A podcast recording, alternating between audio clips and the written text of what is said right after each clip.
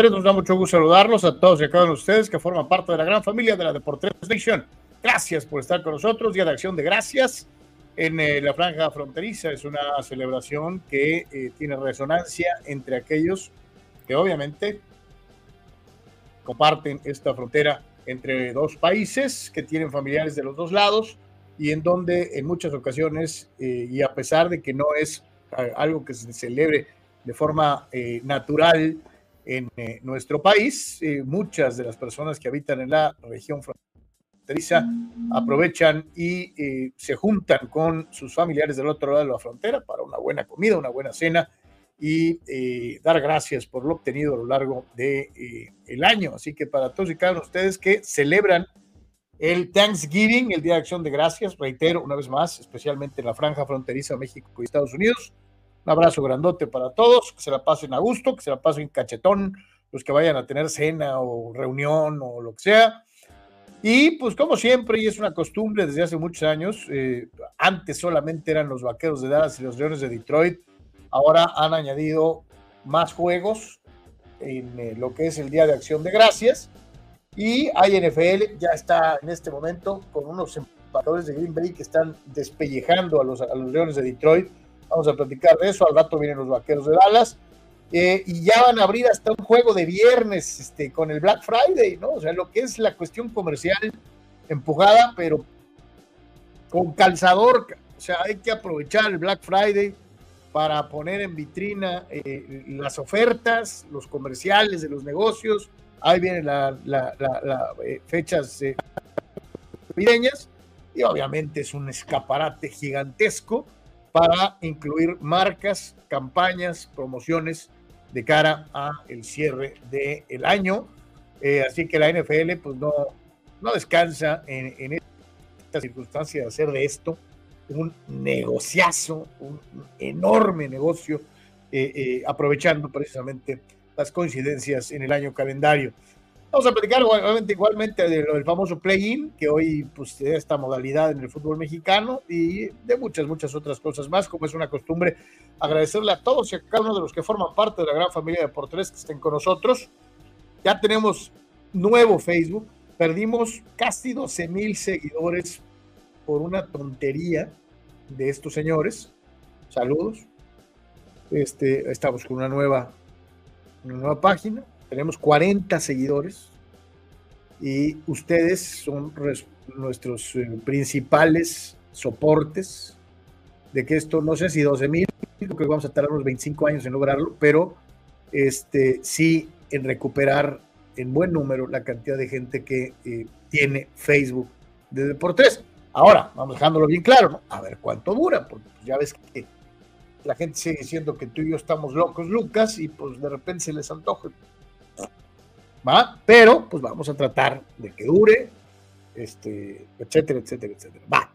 Entonces ya estamos en Facebook, ya estamos en Facebook, este, para que nos echen la mano, este, compartiendo y desde luego eh, siendo parte de esta nueva página de por tres en Facebook. A todos y a cada uno de ustedes, como siempre, muchísimas gracias por estar con nosotros. Eh, y le recordamos, hay eh, varias formas de apoyarnos. La más importante de todas es Patreon, www.patreon.com diagonal de por. Está también el depósito directo a la spin de Oxo, número 4217 4700 7277 0593 para ayudarnos a cubrir los gastos de operación de eh, hacer Deportes y está el WhatsApp a sus órdenes a partir de este instante. 663-116-0970, 663-116-0970, como es una costumbre, te recordamos, estamos en TikTok, estamos en Instagram, estamos este, en Twitch, para que eh, no se queden con las ganas, hay Deportes por todos lados, así que por favor, ayúdenos, comparta, síganos, ahí está el TikTok, Aquí tienen el eh, Instagram. Eh, ahí lo tiene usted en pantalla, www.instagram.com diagonal deportes oficial. Y aquí está el Twitch, el Twitch, www.twitch.tv diagonal deportes, nuestra página oficial www.deportres.com, eh, con todas las notas que veis comentadas en este lugar, más aparte lo que se va acumulando en el transcurso del día. Así que www.deportes.com para todos, como siempre, bienvenidos. Muchas gracias vez más. A ponerle, Jorge, a mí. Querido carnal, ¿cómo estás? Saludos con gusto.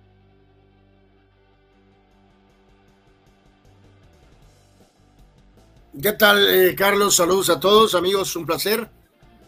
Eh, como siempre, mucho que platicar en esta eh, jornada de hoy con estos tres partidos por el Día de Acción de Gracias en los Estados Unidos. un play-in descafeinado absolutamente, dos juegos de Liga MX, como señalabas, Carlos. Gracias a la gente que nos apoya, eh, por supuesto, que participa y que nos, eh, eh, como siempre, trata de, por favor, compartir este link entre sus conocidos. pase la voz, por favor. Ahora, de nueva cuenta, pues tratando de restablecer que ya se tiene de regreso otra opción en Facebook. De todas maneras, a pesar de los paquetes, seguimos definitivamente invitándolos a que a lo mejor nos este, sigan de manera principal por YouTube y también por Twitch y ya después tal vez por Facebook eh, de nueva cuenta como de por tres eh, Así que una gran jornada de NBA ayer con un montón de cosas eh, que platicar y este, complementando también con ella algunas situaciones de Fórmula 1 en un día como hoy. Así que como siempre mucho, mucho de qué comentar aquí con todos ustedes. Quédense, quédense y échenle ojo al juego y aparte, Carlos, que nos, como decía ayer Víctor, pues ah, pónganle el juego y este, participen con nosotros, ¿no? En este caso, aquí tú y yo también tenemos el juego en segundo plano, eh, pero estamos platicando aquí con ustedes y de todas maneras estamos siguiendo el juego, así que este, pónganle a la tele, le bajan el volumen y aquí siguen con nosotros, mejor. Jared Goff eh, está volviendo a ser eh, Jared Goff, ¿no? Los primeros nueve partidos, cinco turnovers y después ya lleva nueve, ¿no? O sea, este eh, eh, entonces, pues no, no, no, está cañón eh, con tantas pérdidas de balón, pues ser altamente competitivo, está medio en chino, pero sí me sorprende, 29 a 14, 29 a 14, quedan 10 minutos, casi 11 del último cuarto, y Detroit, el todopoderoso Detroit, está siendo embarrado en casa por los Green Bay Packers que han mostrado cierto repuntito por ahí, ¿no? Este, eh, eh, en fin, digo, no es la gran cosa. Saludos, Manny. Pero, este, eh, pues han mejorado, ¿no? O sea, de una u otra manera, algunas cosas. Vamos a la primera con los la Este, dice por acá, dice por acá Dani Pérez Vega, son los tres juegos de trampa para los no favoritos junto a las Águilas en la Conferencia Nacional, Leones, Dallas y San Francisco, y ya lo estamos viendo con Detroit, que se está llevando un susto, dice, eh, eh, a ver pues si ya pasamos, ya pasamos de susto, ¿no? Oye, hablando de guitarras valencianas, ¿puedes checar si estamos en Facebook? Gracias. Eh, y dice Dani Pérez Vega, aplicando un Daily, se la jugó en cuarta en su propia yarda 20 y le costó un touchdown. Se va a ganar todas las críticas de Anuar el día de hoy. Hablamos de esa jugada, Anuar. Cuarta oportunidad dentro de tu zona roja y te la juegas en cuarta. fútbol americano al revés. Fútbol americano de, de la era moderna. O sea, yo no entiendo. Hay muchos sentidos, muchos coaches hoy que todo lo quieren innovar, todo lo. Es, es una jalada eso, pero bueno, en fin. Este, bien dice por ahí, cuarta oportunidad, empate. Lo más lejos según, Bueno, reiteramos, Carlos, que según yo todo sí está en Facebook, ¿no? En este nuevo Facebook, ¿no? Este, pero de todas maneras, reiteramos, ¿no? Pues mejor, la verdad es que mejor síganos a través de, de YouTube o de Twitch, ¿no? Eh, reconfiguren su paquete de internet, por favor. Este, sí, por favor. Y dejar a, Facebook, eh, dejar a Facebook, a Facebook como la, pues, la última opción, ¿no? Básicamente. Dice Víctor, saludos, no creo que Cowboys contra Washington sea un juego fácil, pero se debe de ganar. Los juegos contra ellos siempre se complican y es un clásico de la división, sí, como no. Siempre hay que recordar, mi querido Víctor, sobre todo porque tú tienes, todavía conservas la edición original del libro, la novela de Roger Staubach sobre su propia vida, tiempo suficiente para ganar, y hablaba de la enorme rivalidad entre los Pieles Rojas de George Allen y los Vaqueros de Tom Landry, ¿no? Eh, eh, que fue en donde realmente se hizo encarnizada, a tal grado que no importaba si un equipo era con marca ganadora y el otro con marca perdedora, los juegos entre ambos eran brutales, al estilo 70, ¿no? O sea, se daban, pero a reventarse, eh, y a partir de ahí se ha generado esa gran rivalidad. Había un tackle defensivo de los Pilerrobas de Washington, Dyron Talbert, que quería matar eh, casi, casi literalmente a Roger Staubach. O sea, cada tacleada era con la intención de, lesionarlo, de, mandarlo al carajo. Este, eh, y pues Roger the Dodger, fiel a su gran habilidad, pues escapaba, que a veces le llegaron a dar algunos brutales, ¿no? Verdaderamente. Así que bueno. Dice eh, Raúl Ibarra, ¿por qué comentan tanto de la NFL si lo que importa hoy es que hoy regresa la fantástica y Liga MX? Los partidos son miserables, ¿eh? eh mi querido Raúl. Eh, la verdad, este, ese es el pequeño detalle que no a lo mejor eh, han contemplado del play-in. Reiteramos, ¿no, Carlos? Eh, que ellos creen que, que, tienen una liga que son la Superliga, ¿no? De Florentino, ¿no? Literalmente. Y eh, los juegos son miserables, son miserables, ¿no? Este, en papel, yo sé que Raúl es muy defensor de que a lo mejor después los partidos salen buenos, pero pues ya veremos.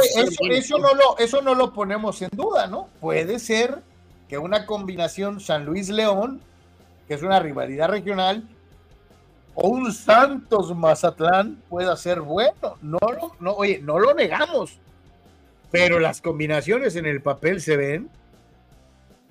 Sí, sí, no, no, y en este caso es complicado, Carlos, ¿no? Porque, este, eh, si seamos sinceros, si bien son tres juegos contra dos, antes eran dos juegos, como decías, ahora son tres de fútbol americano, eh, con todo respeto, medio respeto y sin respeto, si pones en la balanza los tres juegos del Día de Acción de Gracias, si quieres decir dos, contra dos juegos del play-in de la Liga MX, este, toda la vida voy a quedarme con los juegos de fútbol americano, aunque normalmente, por un microscópico balance, diría que me inclinaría tal vez por los juegos de soccer.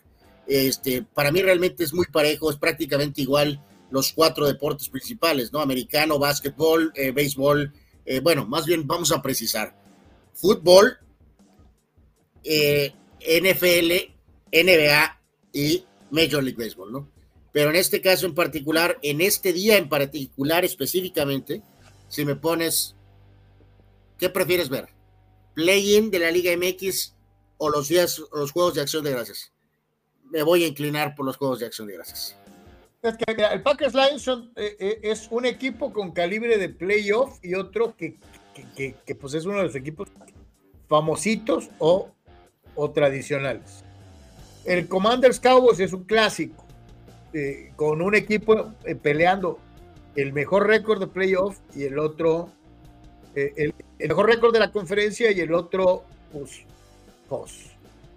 Y el último, el de la 520, son dos equipos de calibre playoff, ¿no? Entonces, este, la combinación por sí misma está interesante, ¿no? Este, eh, han, tenido, una muy buena rivalidad reciente, eh, Seattle y, 49ers, ¿no? Sí, sí, sí, sí. Así que bueno, pues ahí está, ahí está. Para todos ustedes, dice Víctor Baños. Eh, dice, estuvieron a punto de remontar ayer ayer a los Mavericks después de la paliza por tres cuartos. Davis otra vez muy modesto después del bestial juego de la noche anterior. Y LeBron sigue cargando al equipo. Dice. Sí, pero al final Carlos se aventó eh, un, eh, un, eh, un LeBron. Una especie, de, ¿cómo le llamaremos? Una especie de, se aventó una especie de Charger. Se aventó una especie de esa sensación que sabes que vas a tener juegos cerrados, pero vas a acabar perdiendo, Carlos. O donde, o donde esperas que X o Z, atleta, futbolista, deportista, beisbolista, pelotero, eh, lo que quieras, eh, al final, después de tener excelente actuación, la va a acabar cajeteando. Eh, y, y, efectivamente, Lebron hizo eso. Jugó increíble, jugó increíble en el cuarto cuarto, en el cuarto periodo, y en las dos posiciones finales, Carlos, tu jugada favorita. La primera, tiro de tres completamente innecesario. No tenía por qué hacerlo. Eh, cuando estaba. Demostraré que soy más clutch que Curry. Bueno, en este caso yo creo que más bien pudo haber dicho, voy a hacer, demostrar que tengo más rango que Kairi y que el Doncic juntos. Eh, no había necesidad. Eh, debió de atacar la canasta como lo estaba haciendo, Carlos. Con ese cuerpezote de Okis, ¿no? Exactamente, con el famoso mueble. Y después, pues bueno, se equivoca en la lectura del pase, pero más error fue, Carlos, a pesar de su actuación excelente de manera general, se equivoca en la decisión de pasar y de pasarle a quién, más bien de intentar pasarle a quién. Buscó a Anthony Softy Ladies Vamos, demostraré que no me equivoqué en mi papel de GM y tú nos darás el juego. Lo busca en el centro de la pintura, Carlos. Eh, hay error porque está marcado prácticamente el softy por dos. Sin embargo, Lebron con los ojos cerrados. con uno el vato. Confía ciegamente en lesionado Davis. Carlos, lesionado Davis, no esperaba el balón reacciona tarde. Entonces, toda la increíble, porque sí fue increíble, Carlos, sobre todo el cuarto periodo, fue espectacular lo del Bron. No le eh, dijo, no le dijo, avísenme, avísenme. Eh, no, sí puso carita como de, eh, o sea, yo creo que le tenía que mandar un mail Lebrón al lesionado para que estuviera atento para ver si este Lebrón decide pasarle el balón. Así que pues sí, estuvo muy porque reitero, iban ganando por 20 los Mavericks, Carlos. Y sí volvieron los Lakers en la parte final y se acercaron, ¿por qué? Por él. Pero, pues... Así, ya, ya, ya alteramos la orden, ya que estábamos en esa, bueno, pues precisamente vámonos al, partido, ya creo que desglosamos prácticamente todo lo que pasó. Y, a mí lo único que me sigue... Aquí hay que decirlo, Carlos, que tenían esa ventaja muy clara. Estaba arrogante Kyrie Irving, como siempre, despistado, eh, desinteresado, eh, pero cuando vino el momento clutch, Carlos, eh, a pesar de que está Doncic en la duela, todos sabemos que Kyrie es uno de los jugadores más clutch de toda la liga, ¿no? el tiro de tres puntos, y aparte hizo una muy buena jugada defensiva ahí en contra del sobrevalorado Reeves, el jugador este blanco de los Lakers que están contando que sea su tercera opción de White, Man, white man can jump. Eh, pues algo así, ¿no? Saludos a Woody Harrelson. Entonces, pues sí, eh, otro partido y, parte de este tenor, Carlos, de juegos normales o juegos del torneo interno, donde se ha tenido un excelente inicio de temporada NBA. Esa es la realidad. O sea, te están ofreciendo eh, todo, por lo menos por, por noche. Sabes que por lo menos ya de perdida vas a tener tal vez un juego o dos eh, que definitivamente son purificadores para la distracción. Entonces, opciones a largo plazo, bueno, más no a largo plazo, más bien a mediano plazo esta temporada, Carlos. Eh, no creo que va a haber milagros, sinceramente, no creo que el mago Pelinka, eh, no, no estoy muy seguro qué, va a pasar eh, como avancen algunos juegos más, si van a intentar, no con los, ¿te acuerdas que el año anterior era un desastre, ¿no? Cuando hicieron esos cambios. Este, y el equipo mejoró al grado de que llegó hasta la final de la conferencia oeste en este caso no estoy seguro si aquí van a volver a jalar el gatillo. Por ejemplo, usar a este jugador Reeves que ha eh, aumentado su cartel para a lo mejor buscar alguna otra pieza, alguna otra combinación eh, para tratar de eh, desesperadamente hacer a los Lakers más competitivos rumbo al playoff y durante el playoff. De los Mavericks, pues es una receta que hemos visto un poco los últimos años, a lo mejor con un equipo un poquito más balanceado, con Kyrie un poco más integrado, pero obviamente Doncic domina la bola absolutamente y no estoy seguro si esto es suficiente, Carlos, para evidentemente salir de la conferencia del oeste. Oye, Doncic, 30 puntos, 12, 12 rebotes, 8 asistencias, casi, casi otro triple doble, este, mal que bien, pero como bien mencionó, fíjate lo importante que es escoger una buena combinación, no llevar barbas por llevar, ¿no? O sea, sino llevar a un jugador que sabes en determinado momento pueda cumplir con ciertos parámetros para ser más competitivo tu equipo, ¿no? Y en el caso concreto, pues acá tienes a Doncic, que es el papá de los pollitos, pero tienes esta situación de Kyrie Irving que te puede resolver juegos como este, ¿no? O sea, eh, está bien planeado, está bien trabajado, digo, sabemos que Kyrie también tiene sus asegúnes de carácter, que, que, pero hasta el momento creo que está funcionando y funciona bien, ¿no?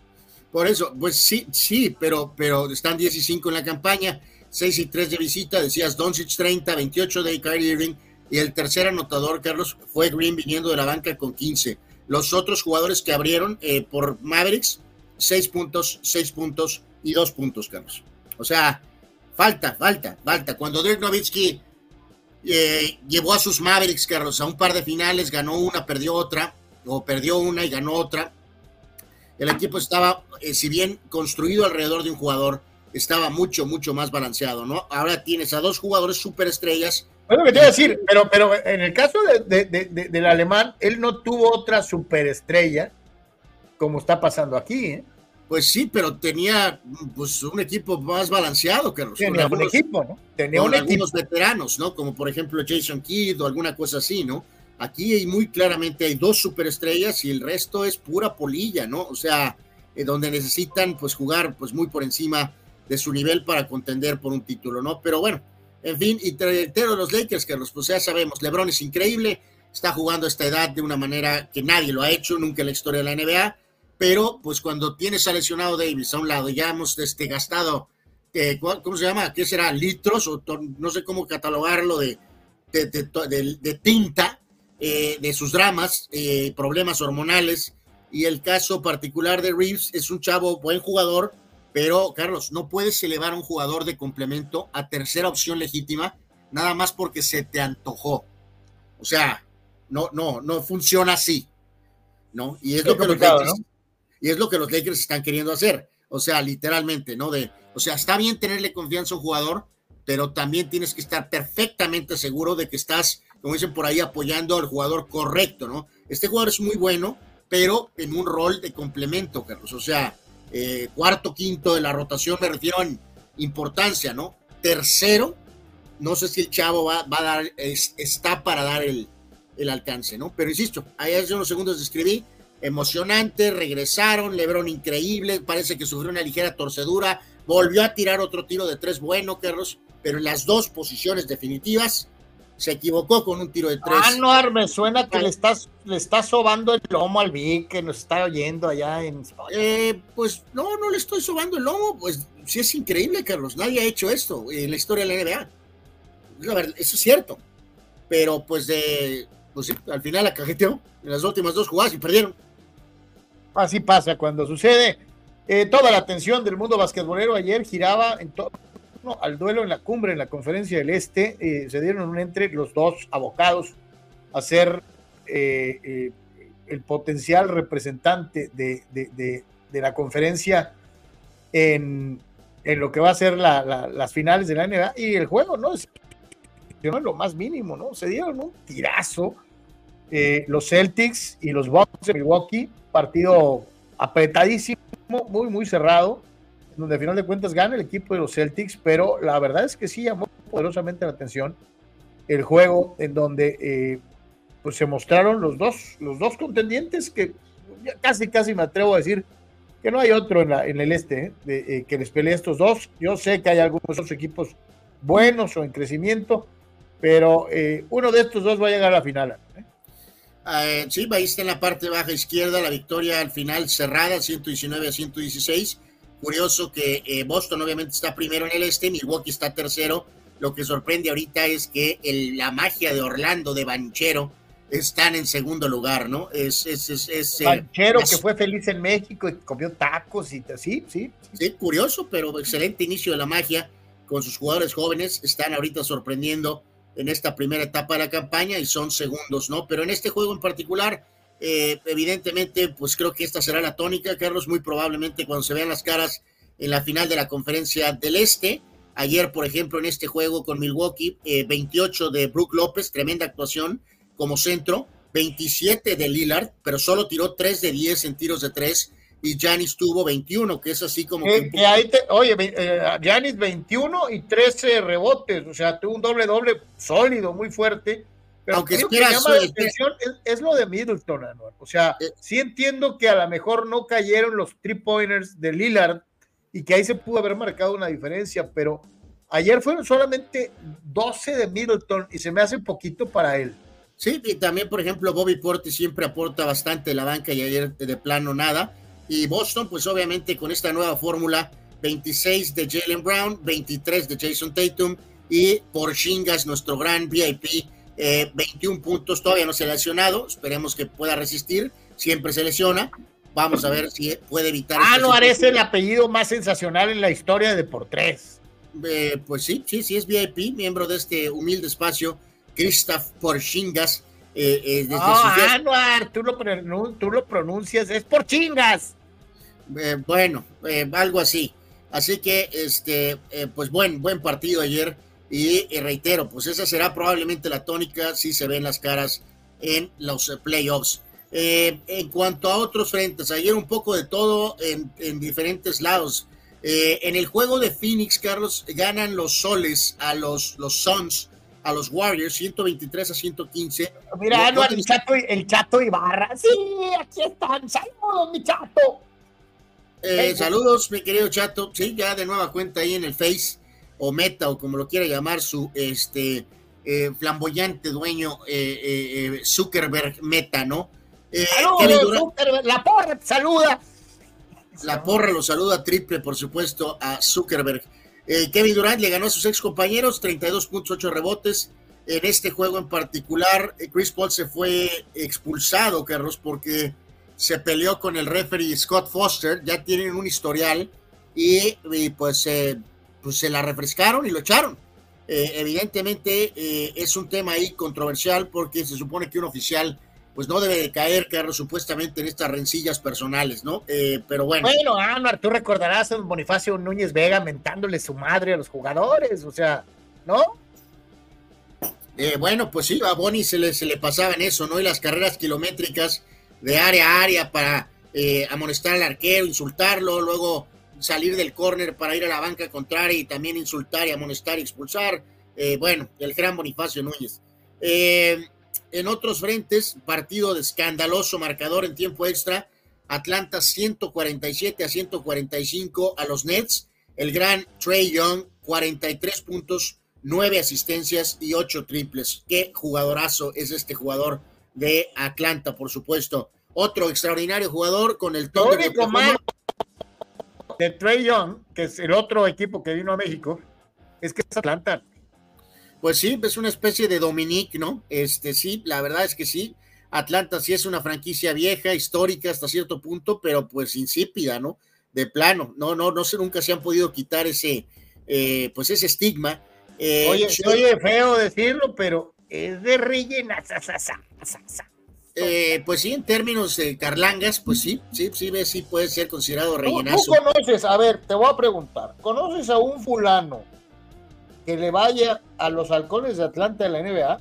Yo en mis 56 años de vida no conozco a un solo fulano que me haya dicho alguna vez en mi vida, y vaya que he platicado con aficionados al básquet bueno, bueno, Carlos. Y nadie me ha dicho que le va a los halcones de Atlanta. Bueno, pero tu termómetro es, pues tiene ciertos limitantes. hemos vivido en Guadalajara, Jalisco y en Tijuana, Baja California. No es como que precisamente estamos viviendo allá a las afueras de Georgia, ¿no? Ahí del estado de Georgia. O sea, eh, a lo mejor en Georgia le van a los Lakers también, Alma. Eh, bueno, eso es cierto, es posible que sí.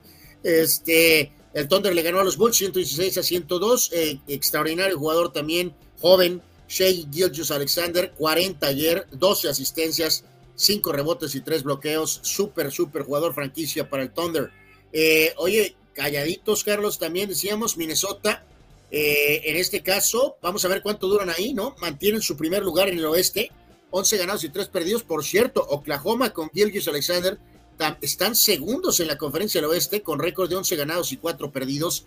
Eh, Minnesota 9 y 1 en los últimos 10. Otra vez Anthony Edwards en el partido de ayer con un juego dominante, 31 puntos, 6 rebotes, 6 asistencias, 5 triples. Minnesota, estupendo inicio, le ganan a Filadelfia 112 a 99.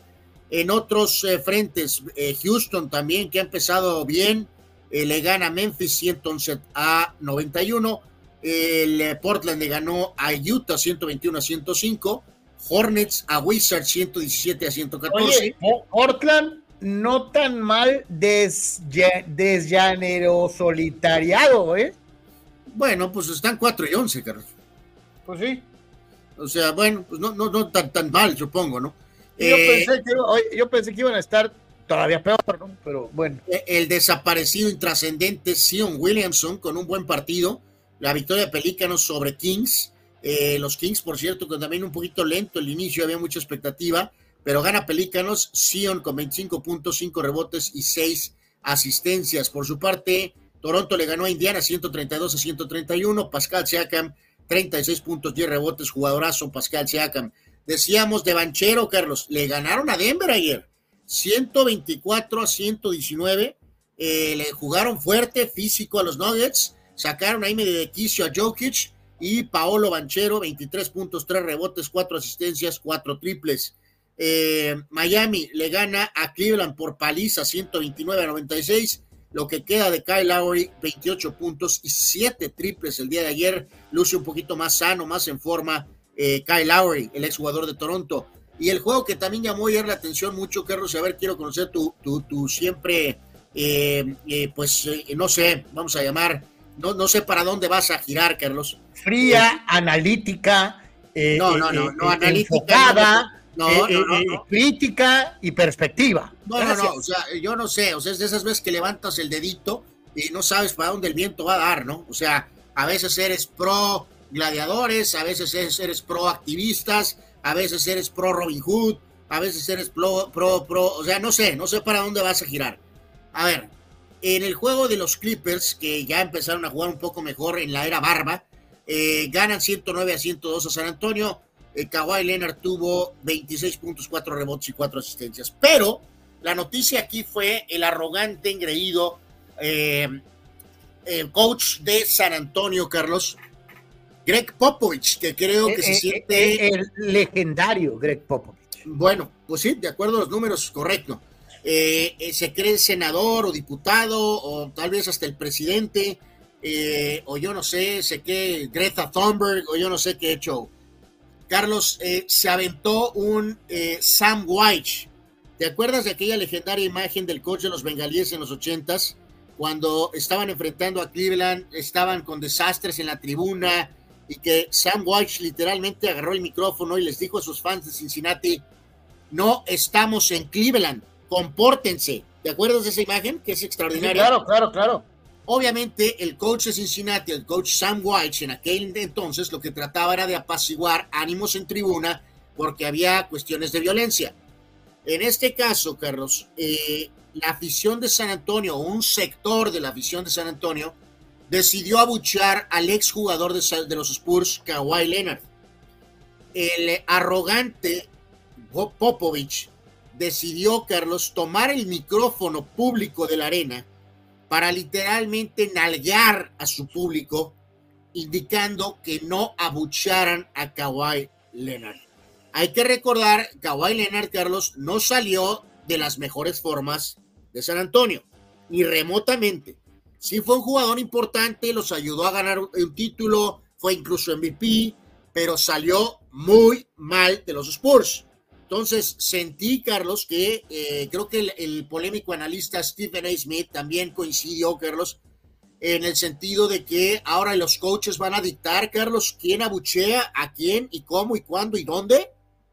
Pero que dice Toño Pasos, nunca había visto algo como lo de Popovich, independientemente de lo que hagan los fans. No sé si eso se ha permitido, que el coach hable por el audio del estadio para hacer N recomendación. Y, en eso ya estoy completamente de acuerdo, mi querido Toño. Eh, yo sí siento que no es, no es una de las asignaturas del entrenador en jefe el dirigirse a través del sonido local a su afición. Sí entiendo el contexto, tal vez en algún momento, de lo que hizo White, pidiéndoles educación y respeto a su afición. Este, pero sí, sí, en este caso creo que no, no, no sé, en ninguno de los dos casos está dentro de su cuaderno de obligaciones eh, el, el, el, tratar de, darle lecciones de civilidad a su afición. Este, no está. Eh, habrá quien diga, eh, este, cuando pagas un boleto eres libre de hacer lo que quieras, porque esa, ¿te acuerdas tú y yo lo hemos escuchado? De viva voz de muchos aficionados, ¿no? Que el boleto te da derecho a lo que sea porque estás pagando. Hay otros que dicen, pues sí, sí te da derecho, pero no puedes ni insultar ni agredir a, árbitros, jugadores o cuerpo técnico, ¿no? Yo lo que sí pienso es que eh, fue un poquito más allá de lo que le toca hacer, carnal, ¿no? No sé cómo la veas tú. Yo creo que no eso, no, no eso, no está en su papel como entrenador el tratar de educar a sus aficionados. Así la veo yo. A lo mejor habla que, eh, oye, qué bueno que lo hizo, ¿no? Como bien lo dices tú, Carlos, sus números lo avalan, su récord lo avala. Eh, eh, siempre he contado ya esta historia un par de veces, bueno, más, de hecho, a lo largo de, ¿cuánto? Vamos para casi 25 años haciendo radio. radio o este formato de alguna forma, ¿no? Eh, él pudo haberle dictado instrucciones, Carlos, al sonido público, ¿no? Pudo haberles dicho, ¿no? Que no puedes poner la palabra abucheo, ¿no? Decirles, oye, voz oficial de la arena, diles que no abucheen. No, pudo haber mandado una especie de mensaje genérico, ¿no, Carlos? De, eh, por favor, hay que, no sé, comportarse de manera civilizada, alguna cosa así. O sea, una cosa es lanzar objetos, por ejemplo, Carlos, o la cuestión del fútbol soccer, el famoso grito. Pero, Carlos, decirle a tu afición local que no abuchen a un exjugador del equipo de San Antonio porque salió muy mal es demasiado. Es demasiado. Ya bailó Berta, ya se acabó este, 29-22. 29-22, lo hicieron un poquito más decoroso los Leones, pero gana Green Bay, ¿no? Este, Green Bay eh, eh, se pone 5 ganados, 6 perdidos 8 y 3 para Detroit.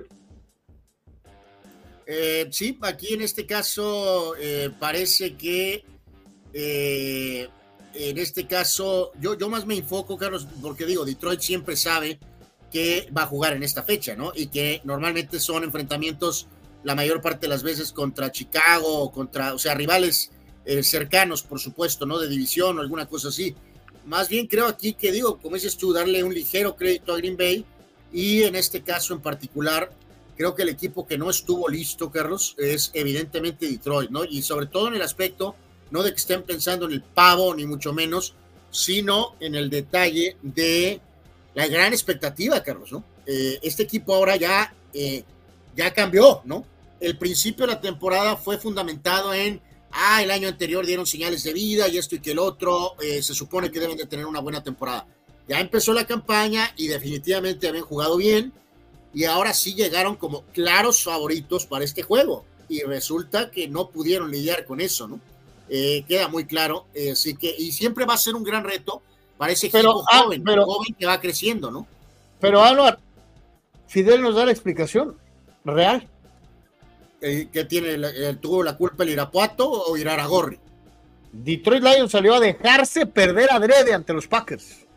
Si entran en playoff, serán un pichón. Este bodio de equipo. Así se refiere. El modo, el modo, del señor Fidel, al cual le mandamos saludos, la parte final es, es, es 100% radical, eh, pero la parte principal, primaria del comentario, Carlos, que también ya lo saben nuestros amigos que nos siguen todos los días, eh, requiere una traducción, ¿no? Cuando el señor Ortiz señala que se dejaron perder adrede, también es traducido en este humilde espacio como Carlos que eh, o se confiaron o se arrugaron eh, o en este caso no pudieron lidiar con la presión de lo que era ser favoritos, ¿no? Así que hay que traducir, acuérdense, cuando Fidel dice perdieron adrede, eh, también tiene el posible significado ese, ¿no? Se confiaron, se relajaron, lo que gustes y mandes acomodar de alguna manera, ¿no? Entonces sí es una derrota que ayer, Carlos, no teníamos contemplada, ¿no? Todos estábamos con que Detroit iba a sacar este juego, y pues la calabacearon eh, eh, eh, pues ya hace unos instantes que acaba de terminar el partido, ¿no? Fíjate lo que dice Toño Pasos, ¿no? Próximo partido de los Pumas en Ciudad Universitaria, ¿no? El, turco corre, agarra el, el, agarra el, micrófono. y dice, muchachos, no abuchen al chino Huerta porque falló tres penales. Híjoles, correcto. Correcto. No, no, o dame, dame algún ejemplo de algún jugador Puma, Carlos, como Alan, un ex jugador Puma como Alan Mozo, por ejemplo, ¿no? Si Alan Mozo y está en CEU eh, y la afición Puma actual lo abuchea, porque ni siquiera vamos a mencionar que juega en América, porque obviamente lo van a abuchear, pero si juega, por ejemplo, en las purificadas Chivas Rayas del Guadalajara, y si la afición de Pumas quiere, en este caso, abuchar Alan Mozo, va a salir el técnico en turno de Pumas a decir, no abuchees a un, un exjugador es ridículo. Es ridículo. Dani Pérez Vega, este Pops ya se siente intocable por ser leyenda viviente, por eso declara así sobre política y hace cosas como las de ayer de eh, eh, darle lecciones de moral a su público. Absolutamente, 100% eh, de acuerdo con Dani, 100%. Dice Víctor Baños, Popovich resulta que es una madre Teresa y con Kawhi que es un témpano de hielo de los jugadores menos emocionales que haya visto, dice Víctor, y tiene toda la razón. No, Carlos, eh, ahí medio estuvieron platicando un poquito, pero después, cuando le hicieron la entrevista al final a, a Kawhi, ¿te acuerdas que ayer hablábamos de entrevistas y de querer sacarle algo a la persona que tienes enfrente? el, entrevistador, creo que era una dama, eh, creo que fue una dama, sí, creo que era una dama. Este, pues acá le quiso sacar el lado emocional, ¿no? De, oye, ¿qué, qué, qué crees? Eh, Popovich te quiso, este, eh, como que te defendió y que esto y que el otro y el otro, ya saben a Kawhi Leonard. Esta es la cara de Kawhi Leonard. Hijo de eh, el primer comentario fue, no me di cuenta, Carlos, porque sucedió cuando él estaba parado en la línea de tiros libres. Altamente emocional, ¿no? ¿Cómo no te vas a dar cuenta? O sea, ok, no vas a voltear a este lado, pero estás oyendo, Carlos, la voz de la voz de la, de la arena aunque seas jugador, no puedes decir que no escuchas la voz de la arena. Claro que la escuchas. Fíjate lo que dice, fíjate lo que dice el buen Julio Aguilar. Saludos, mi, Julio. Dice, yo, yo no le voy a Atlanta, pero tal vez sea un caso raro que le vaya a los Raptors. Todo el mundo le íbamos a los Bulls. Pero después de Jordan yo dije, ocupo un equipo. Y con Vince Carter le fui a los Raptors, dice Julio Aguilar. Eh, eh, dice, y habla, eh, Dani Pérez Vega, hablando de Oklahoma City, dice Josh Giri está inmerso en polémica por andar con una menor, está aplicando un karma loan, pero en esta época se le puede facturar peor al australiano, dice el buen Dani. no, pues ahorita no es tiempo para andar con, bueno, no es tiempo, ningún tiempo, pero ahorita, Carlos, ese tópico es este, complicado, ¿no? Sí, es alto tabú, ¿no? Es alto tabú no sé qué ángulo esté buscando encontrar este compadre, pero evidentemente, pues sí, no es muy este, favorable esa situación, ¿no? Oye, eh, quiero hacer aquí un, paréntesis eh, basquetbolero, Carlos, porque, a ver, quiero otra vez palpar la temperatura con tu, eh, ¿cómo se llaman esas cosas que se mueven, Carlos? Eh, las que parece que no sirven, ¿no? Este, las esas así modernas, ¿no? De, de, de, de, ecología. Bueno, no sé, pero algo así eres tú. Este... Los, ventiladores para energía eólica. Algo así, me parece, sí. tú eres un eólico. Este. Ay, ay, ay. A ver, esto también me salta, Carlos.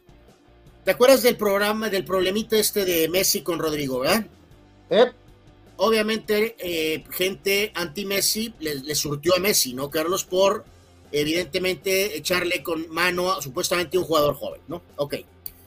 Eh, Rodrigo, Carlos, eh, ahora está utilizando la situación de que puso a una especie de post y los Messi lovers le cayeron con todo, Carlos.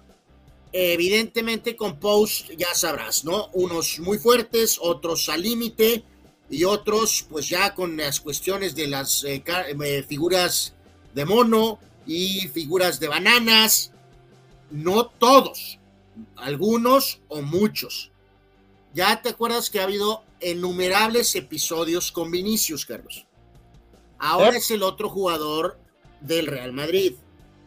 A ver, no estoy muy seguro dónde estás aquí con esta situación, porque eh, insultos, mentadas de madre, pues siempre ha habido.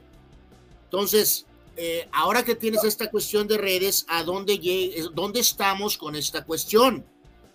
Porque, porque, o sea, válido que, que Vinicio se queje, válido que Rodrigo se queje, pero en este caso aquí, Carlos, te soy muy sincero y a pesar de que Rodrigo es jugador del Real Madrid, estoy un poquito al límite en el sentido de que no sé si está usando tantito aquí una carta, Carlos, eh, bajo la manga, Rodrigo. Eh, no estoy aquí, así que no estoy, no estoy. Eh, no, estoy yo, yo, te voy a decir una cosa: cualquier cuestión de epíteto racial en cualquier cancha del mundo. No, no, eso, eso estoy muy claro. Yo, yo soy, lo condeno, lo condeno, lo condeno. Yo nada más estoy seguro que. Pero en el caso particular, a mí me llama mucha atención porque no es el primer jugador pero te pregunto. De color, hablando, de, hablando de Vinicius. Hablando pero, de Vinicius, pero ese es mi punto, Carlos. A todos los jugadores blancos que les han mentado toda su madre, Carlos. Entonces, si eres blanco, te tienes que aguantar todo. Pero si eres. No, no, pero, pero, pero es que. Pero es que también el contexto, ah, no hay que caer en americanismos. Y cuando hablo de esto, no hablo de la América de México, sino del concepto que se tiene en redes sociales, sobre todo, de el racismo y, los porqués. Porque aunque el, y lo voy a decir con toda la letra, aunque el tráfico de, esclavos era netamente europeo, tras la conclusión de ese tipo de circunstancias, muchos africanos hicieron de Europa su casa y contadas ocasiones tuvieron los problemas que se dieron en la América continental, concretamente en los Estados Unidos, en donde eh, eh, el, problema de los estados sureños llegó a, grados como el Ku Klux Klan, como el linchamiento público con la autorización de los, eh, de, los cuerpos de ley, policía, jueces, magistrados, de permitir que el público hiciera justicia con su propia mano por el solo hecho de, tener el color de piel diferente. O sea, siempre el concepto del afroamericano, que no aplica en este caso a, los casos de racismo que se dan en el continente europeo, debería ser africano y tan, o brasileño de color, porque también así, hay que dejarlo bien claro, lo es. Pero creo que sí estamos cayendo mucho en el manejo de la opinión pública de los conceptos de racismo que se aplican en los Estados Unidos en relación a otros países del mundo. En España, Anuar, no es la primera vez, o sea, hay incontables casos en diferentes equipos en donde ha habido casos de racismo, no es exclusivo de Vinicius o de Rodrigo. Lo que se es que en el mismo está hablando de que fue buleado mundialmente en redes, Carlos, básicamente. Lo que no, lo que más me salta es el hecho de que ha habido otros jugadores de color en el Real Madrid que no han tenido problemas de estas características. no recuerdo que a Roberto Carlos, a lo mejor ¿Sabes a quién le fue mal? Y fíjate que ese fue un buen punto, Carlos, en el tema de, válgame Dios, ¿no? Si eres un jugador de color eh, europeo o si eres un jugador de color latinoamericano, por decirlo de alguna manera. Ahí cambia la cosa, ahí cambia la cosa. Por ejemplo, eh, a Clarence Seedorf, vamos a ponerlo a él de ejemplo, ¿no? Eh, el, jugador de Países Bajos, ¿no? holandés. No recuerdo, Carlos, ni a, por ejemplo, a Karen B, el francés famoso también con conexión pero ¿sabes a quién también sí le fue muy mal? Fue a Freddy, en paz descanse, a Freddy Rincón. ¿Te acuerdas cuando estuvo en el Madrid? Le fue como en feria. Y era una persona de color, pero en este caso colombiano. Eh, pues, pero digo, e, este ejemplo de Rodrigo Esperos está diciendo, no es un tema español, está diciendo que el mundo futbolístico entero, tal vez eh, por el problema que tuvo con Messi, le cayeron encima absolutamente. O sea, no es un tema de España. Lo bullearon en redes de todo el mundo, pues, según él. Con, no lo bullearon, lo atacaron con comentarios racistas. Como las redes son universales, no es un tema nada más que España. aquí, la, pregunta es: ¿a cuántos, ¿a cuántos fulanos de características que utilizaron epítetos raciales banearon en las redes, o sea, en, X, en Facebook, en donde haya salido la publicación. Porque también hay que dejarlo bien claro, en las redes sociales se supone hay un control absoluto sobre este tipo de términos.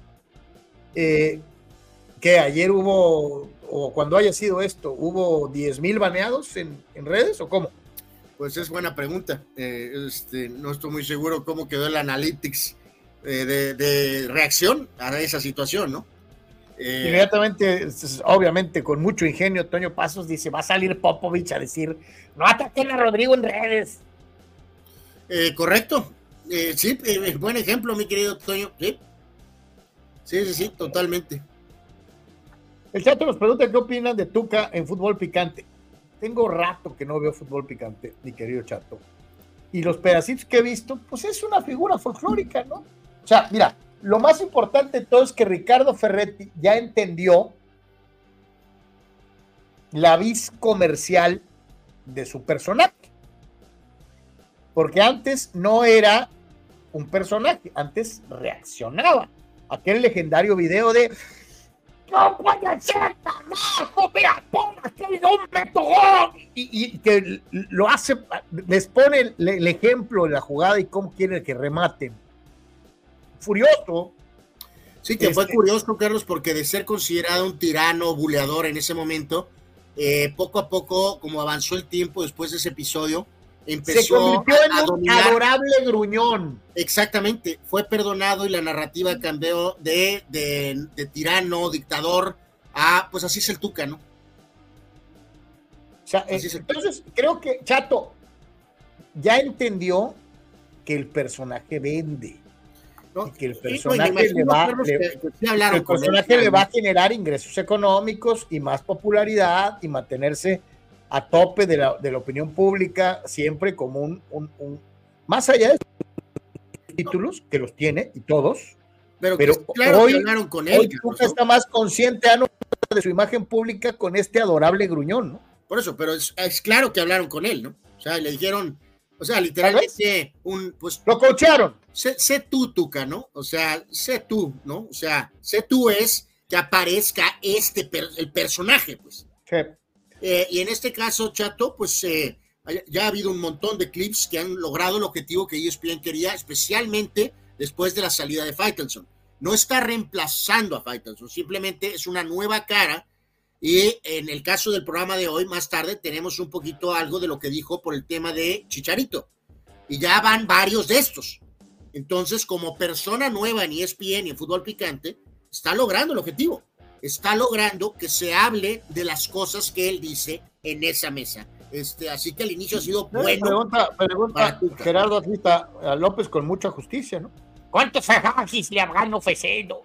pues yo creo que no está cobrando barato, mi querido. Yo no creo que le, no llega a Ferraris, Gerardo, pero al menos le están pagando la lana de la para la gasolina el Ferrari, ¿no? Eh, sí, sí, totalmente. Vámonos para cerrarlo de la NBA e irnos ya con, eh, eh, con la primera pausa comercial. Equipo todos estrellas de la NBA 2003-2004 en la parte superior contra equipo todos estrellas de la NBA del periodo 2013-2014, es decir, con una década de diferencia. ¿Cuál es mejor? Arriba vemos a gente como Kobe, Kidd, Garnett, eh, Duncan, Shaq. Mientras que abajo, pues vemos básicamente el Team LeBron, ¿no? Este, eh, con eh, la barba, James, Durant. ¿Quién más está por ahí? Paul. Está Paul y está este muchacho Joaquín no el hijo de Yannick. Ah, no, ni perder el tiempo, ¿no? los de arriba barren a los de abajo, ¿no? Ni, ni perder el tiempo. También por eso lo pusimos. O sea, de, para ilustrar un poquito, eh, con ese espacio de 10, eh, años, Carlos, ¿no? La, cuestión de una década te deja muy claras ciertas situaciones, ¿no? Y en este caso, pues ahí está más que claro, ¿no? Evidentemente el equipo 2003-2004 es superior al 2013-2014, sin duda alguna. Sí, era una NBA tal vez eh, diferente, tal vez menos durable, porque hay que destacar obviamente la duración de las carreras de CP3, de, de Harden, del propio LeBron que les pone la muestra a todos, y la de Durant que también se ha prolongado durante un buen rato. Eh, pero en los demás departamentos, sinceramente me quedo con los de arriba, ¿no? No, no, y decirlo, este, el buen Yannick, este, eh, Joaquín Noah Carlos, pues tuvo algunas campañas buenas con Chicago, pero pues eh, ya acá estás lidiando con Duncan y con Shaq, pues ya valió sorbete, ¿no? ¿Y qué onda con la de la derecha? no, pues algo, algo ligeramente similar.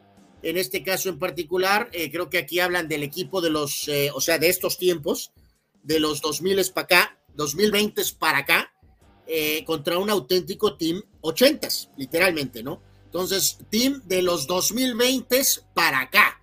Luka Doncic, Booker, Antetokounmpo, Embiid y Jokic. en contra de Magic, Isaiah, Julius Irving, Dr. J, Larry Bird y Moses Malone. Carlos. Eh, eh, es mejor el Joker que Moses. No.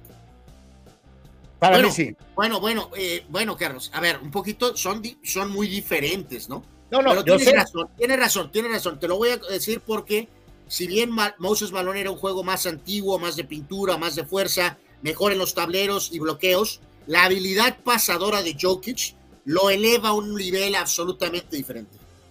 Sí, entonces ahí me quedo entonces con, con, con el de los 2000, ¿no? Eh, en todas las demás posiciones, Anwar, incluyendo la de Julius Irving, que no defendía ni a su sombra, es mejor el equipo de los 80 que el de los 2000.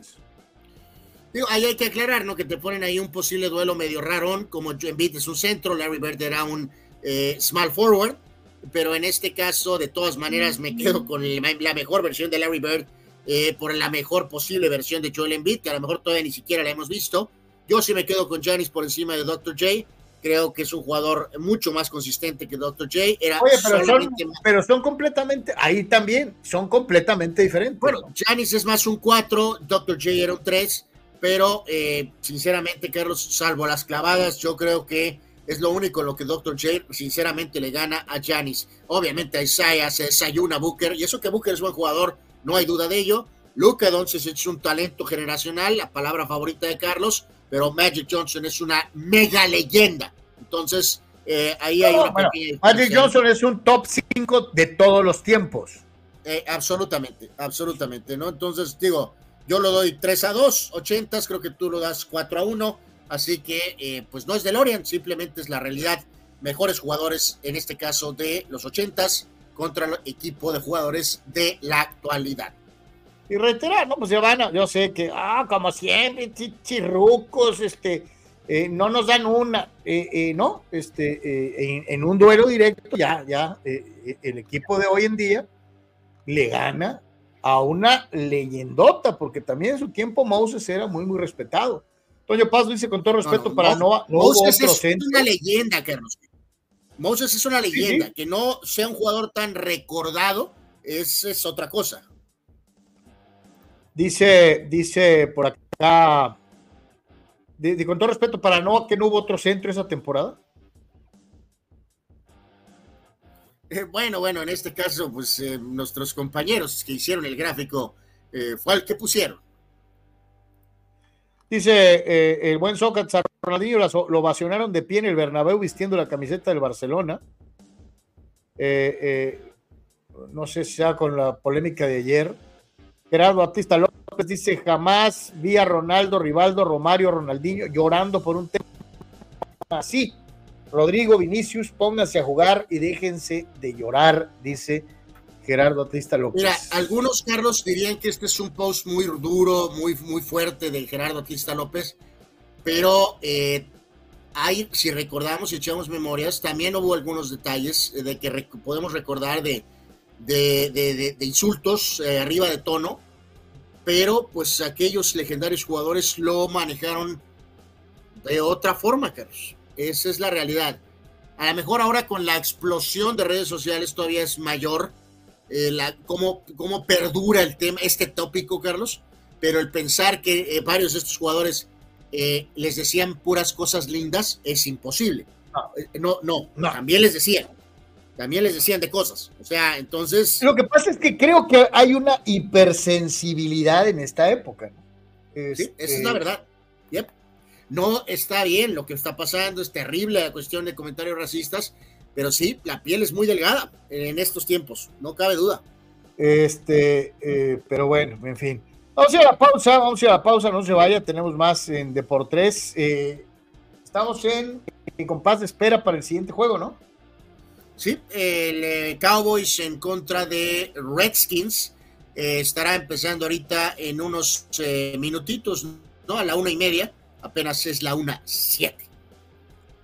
Así que en lo que esperamos a los Cowboys, ya está Víctor Baños preparando su itacate, así con su, con su gran hamburger, con, con su vaso grandote de soda, con mucho hielo, sus palomitas, este, eh, bueno, está en Ensenada, sus tacuaches de pescado bien sabrosines, y para sentarse con su guacachucha, con su jersey, y ¡Go Cowboys! Este, eh, entonces, muchos de la nación cowboy están esperando ver ganar a Dakota y a sus eh, amigos el día de hoy, a ver si corresponden a el favoriteo sobre los el equipo de Washington con nombre de cantante norteño de narcocorrido.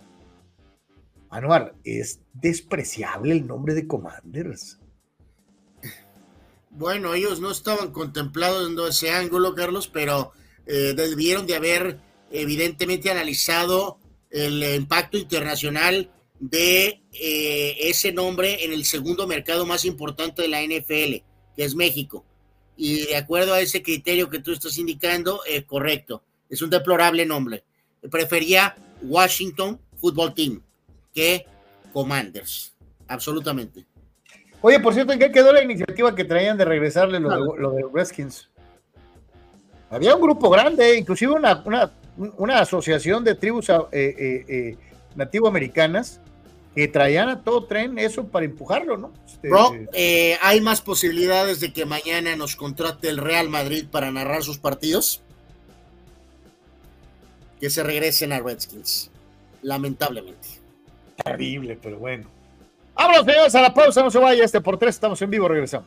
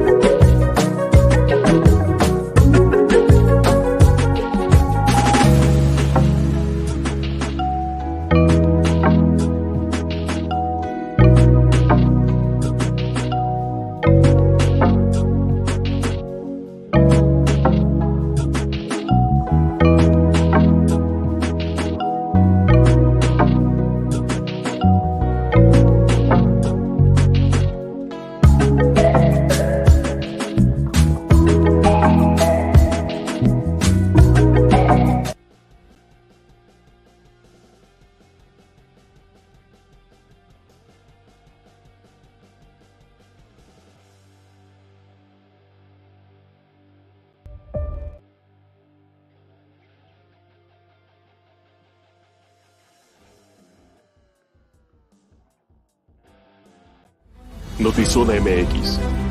Conoce la información de primera mano. Periodistas con años de trayectoria y credibilidad. Alta calidad de producción. Entrevistas exclusivas. Transmisiones en vivo con gráficos integrados. Multiplataforma digital. Notizona MX. La conversación es contigo.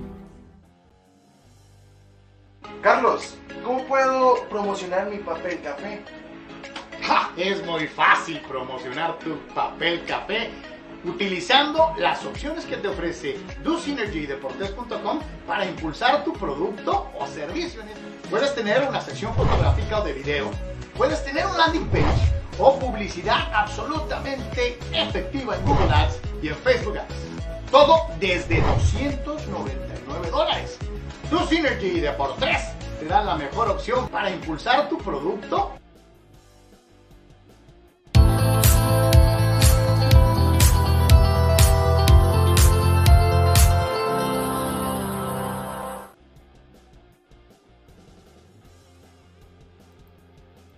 Estamos de regreso, señoras y señores, con todos ustedes en Deportes. Gracias por continuar con nosotros y seguimos platicando, desde luego, de lo que está sucediendo dentro de las diferentes canchas del mundo. Y nos vamos concretamente a lo que van a ser los partidos del día de hoy.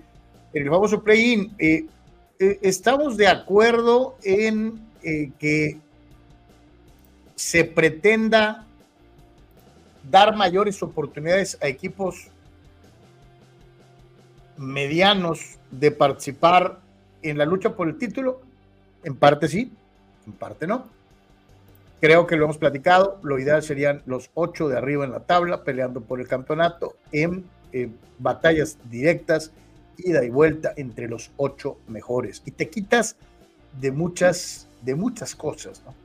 Pero eh, eh, les encanta esta situación del formato porque obviamente ahondas en la cantidad de partidos eh, en donde tienes la oportunidad de exhibir tu publicidad estática en los estadios. Una.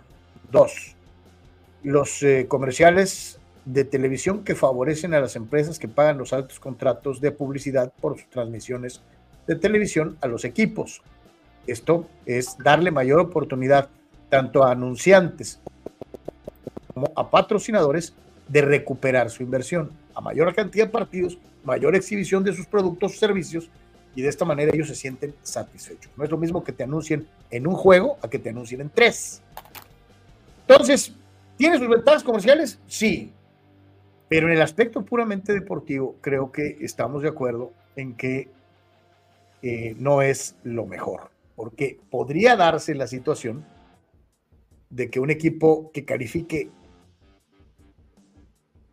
que sea el mejor perdedor, como en el base, eh, pudiera enracharse y ser campeón. O sea, a lo mejor eh, el, equipo que, juegue el partido ese de el, que pierda de Santos Mazatlán contra el que contra el, no, el que gane de Santos Mazatlán contra el que pierda de San Luis León, se enracha y es campeón. Habiendo tenido una, una temporada regular miserable, eh, algunos de ellos, y nomás así para revisión, Santos tuvo 23 puntos, Mazatlán tuvo 22, San Luis tuvo 23 eh, eh, dentro de lo que son los que están participando en el play-in. Me está faltando uno, León tuvo 23. El último calificado en el, en el torneo, si hubiéramos tenido el sistema anterior, hubiera sido León. O sea, Santos, más, Santos y Mazatlán eh, no hubieran calificado a la liga no hubieran tenido postemporada. Entonces, este. una, una, una cuestión, Carlos, de la, una liguilla normal de, de califican ocho, eh, eh, de los eh, supuestamente para con el paladar de los cuatro grandes y que esto y que el otro y la historia. O sea, para juntar esos ocho estaríamos hablando de que tendríamos que, obviamente, América, obviamente los dos regios se han metido ahí, eh, Pumas también y Guadalajara como eh, de los grandes, supuestamente. Entonces ahí tenemos cinco lugares, ¿no? Ahí podríamos catalogar que eh, se supone que el Cruz Azul y el propio Toluca también tendrían esa, ese catálogo, ¿no? Por antigüedad, por títulos, por ser casi grandes o, medio grandes. estamos de acuerdo en eso, ¿no? de que es esos, esos potenciales ocho, eh, ocho equipos de los, los tops, ¿no? América, Monterrey, Tigres, Pumas, Chivas, cinco. Eh, luego Cruz Azul, seis. Y Toluca, siete, ¿no? ¿Quién sería ese siguiente equipo que pondrías en ese puesto ocho, Carlos?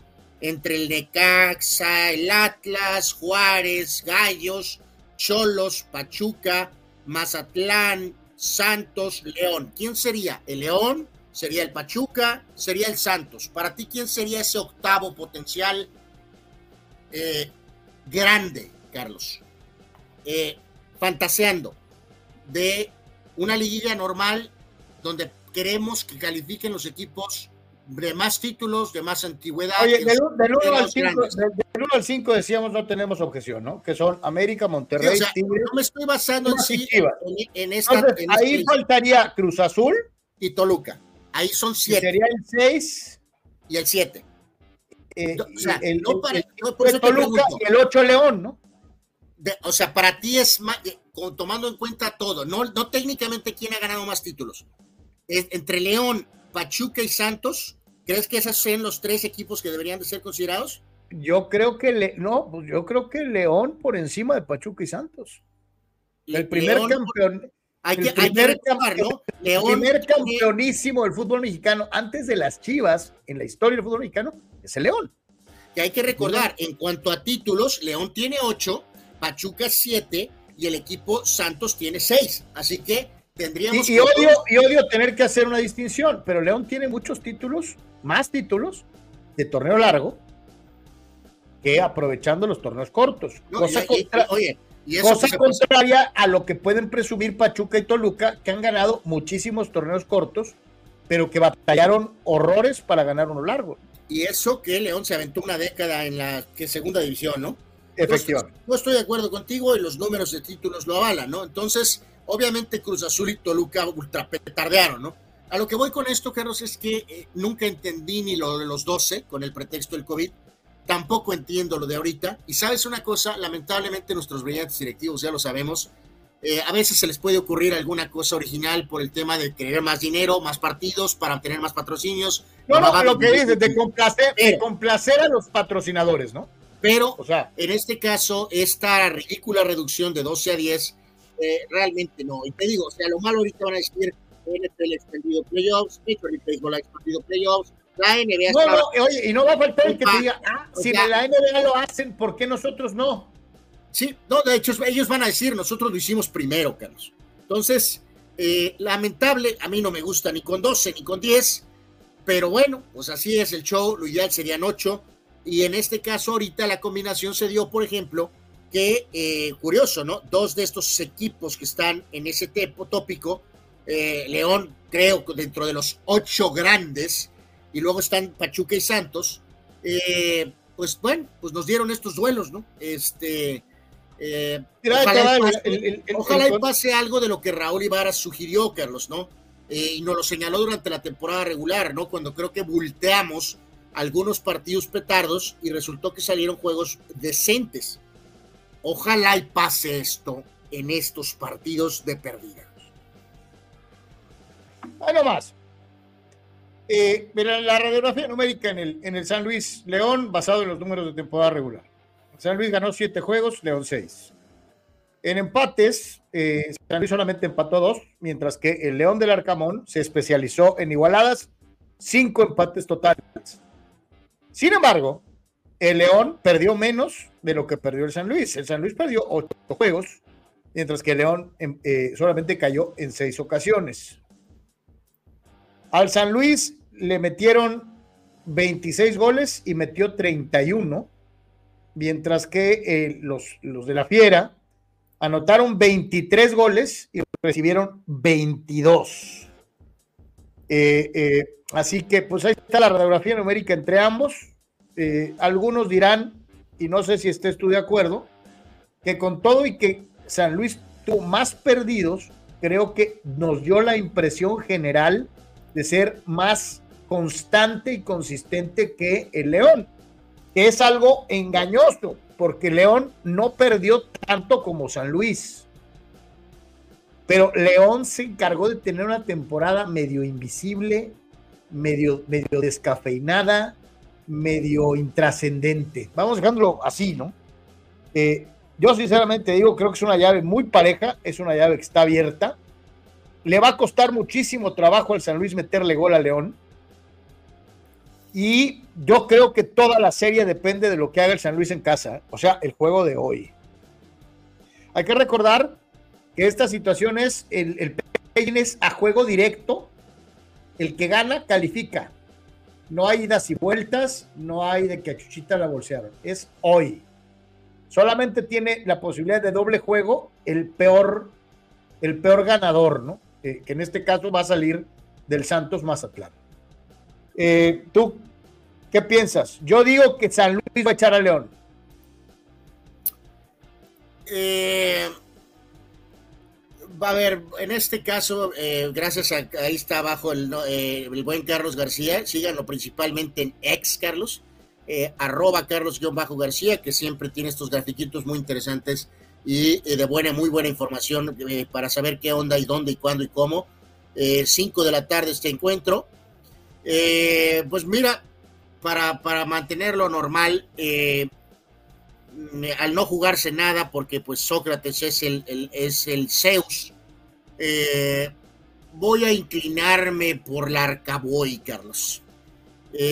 voy a inclinarme porque León solventará tal vez esto. Hay que recordar que también está todavía el tema del tema del mundial y que esto y que el otro. Por encima el mundial de clubes con la participación de la propia Fiera en fin, me voy a inclinar, Carlos, porque León, tal vez de manera sorpresiva, eh, logre avanzar directo en este partido. Y el otro, pues el otro, sinceramente se los digo, eh, eh, una defensa que encaja 34 goles, se me hace endeble y se me hace terrible. Sin embargo, tiene un ataque muy productivo, 31 tantos anotados para el equipo de Santos Laguna. Eh, el equipo de Santos perdió ocho juegos, empató dos y ganó siete. El Mazatlán, que para mí es una sorpresa, creo que ya es gane que esté aquí. Seis victorias, cuatro empates, siete derrotas, anotó 25 goles y recibió 27. El juego obviamente es en Torreón, eh, Santos va a avanzar, ha mostrado mejoría en el cierre, eh, eh, eh, ha sido menos endeble, por ahí hasta colgaron un cero en la portería, que era algo que no, no hacían en un año, no sé. Este, entonces, Santos va a eliminar a Mazatlán. Sí, nos dicen por ahí, o sea, ¿qué quieres tomar? ¿No? Tal vez un poco de orden y tal vez defensa o intento de defensa o de plano quedarte tal vez con la cuestión de que el equipo que más y, que ataca mejor, supongo que solventará esta serie, sobre todo en casa. Eh, y en este caso me voy a quedar con la ofensiva de Santos, Carlos. Eh, sobre todo por el tema de estar en casa, 7-10 tiempo en nuestra región. Me voy a ir con la ofensiva, tienen el tema del campeón de goleador, así que me voy con Santos, me voy a ir con la ofensiva de Santos, como ya decías tú, esto les permitiría entonces avanzar para enfrentar al que pierda del juego de San Luis y el equipo de León, ¿no? Eh, dice Manny, mis pronos, León va directo, San Luis y Mazatlán a repesca, el eliminado va a ser Santos, dice Manuel. Correcto, estos ya son eh, todos pronósticos morales, ¿no? Eh, dice, no, Gerardo Atlista López me critica, tienes razón, además creo que sí lo hice. Dice, Muray, ya te aventaste una urbañaneada. Yo creo que el partido de hoy es clave, eliminatorio en juego. Este, pues claro que es clave. Este, eh, muy, muy atento, mi querido Gerardo. Qué bueno que te diste cuenta para poder utilizar mi creación de Orbañanismo. Eh, ¿En qué otro lugar encuentran la creación de vocablos propios de una emisión deportiva. Solo aquí. Orbañanismo. Muchas gracias. le rendimos tributo, ha tenido una larga carrera, así que tómelo como complemento, señor Raúl. Muchísimas gracias, mi querido Gerardo, por fijarte hasta en lo que no deberías de fijarte, fulano. Pero bueno, Este, eh, así que bueno, pues ahí está. Eh, Sócrates, si nos estás viendo, ¿quién va a pasar? Ahí está. Ya, ya entró. Dice, muchos goles hoy. San Luis 3, León 2. Santos 3, Mazatlán 4. ¿Perdón? Sí, Sócrates, Sócrates se va a fondo y dice, San Luis 3, León 2, Santos 3, Mazatlán 4. Santos 3, Mazatlán 4. ni yo con mi, la simpatía que tengo por la coladera Acevedo, eh, digo, desde ese punto de vista, mi querido Soc, pues ojalá y mantengas este, la varita mágica de, de Harry Potter, yo creo, este, y le refundan cuatro a la coladera, por mí perfecto, no tengo ningún problema. Eh, pero, pero, pero bueno, ojalá, ojalá le atines. Se me, hace, se me hace como que mucho, ¿no? Pero, pero bueno, Sócrates, tú eres el bueno. Este, y dice Manuel, dice Manuel Cepeda, oh, qué, qué fijados andan el día de hoy.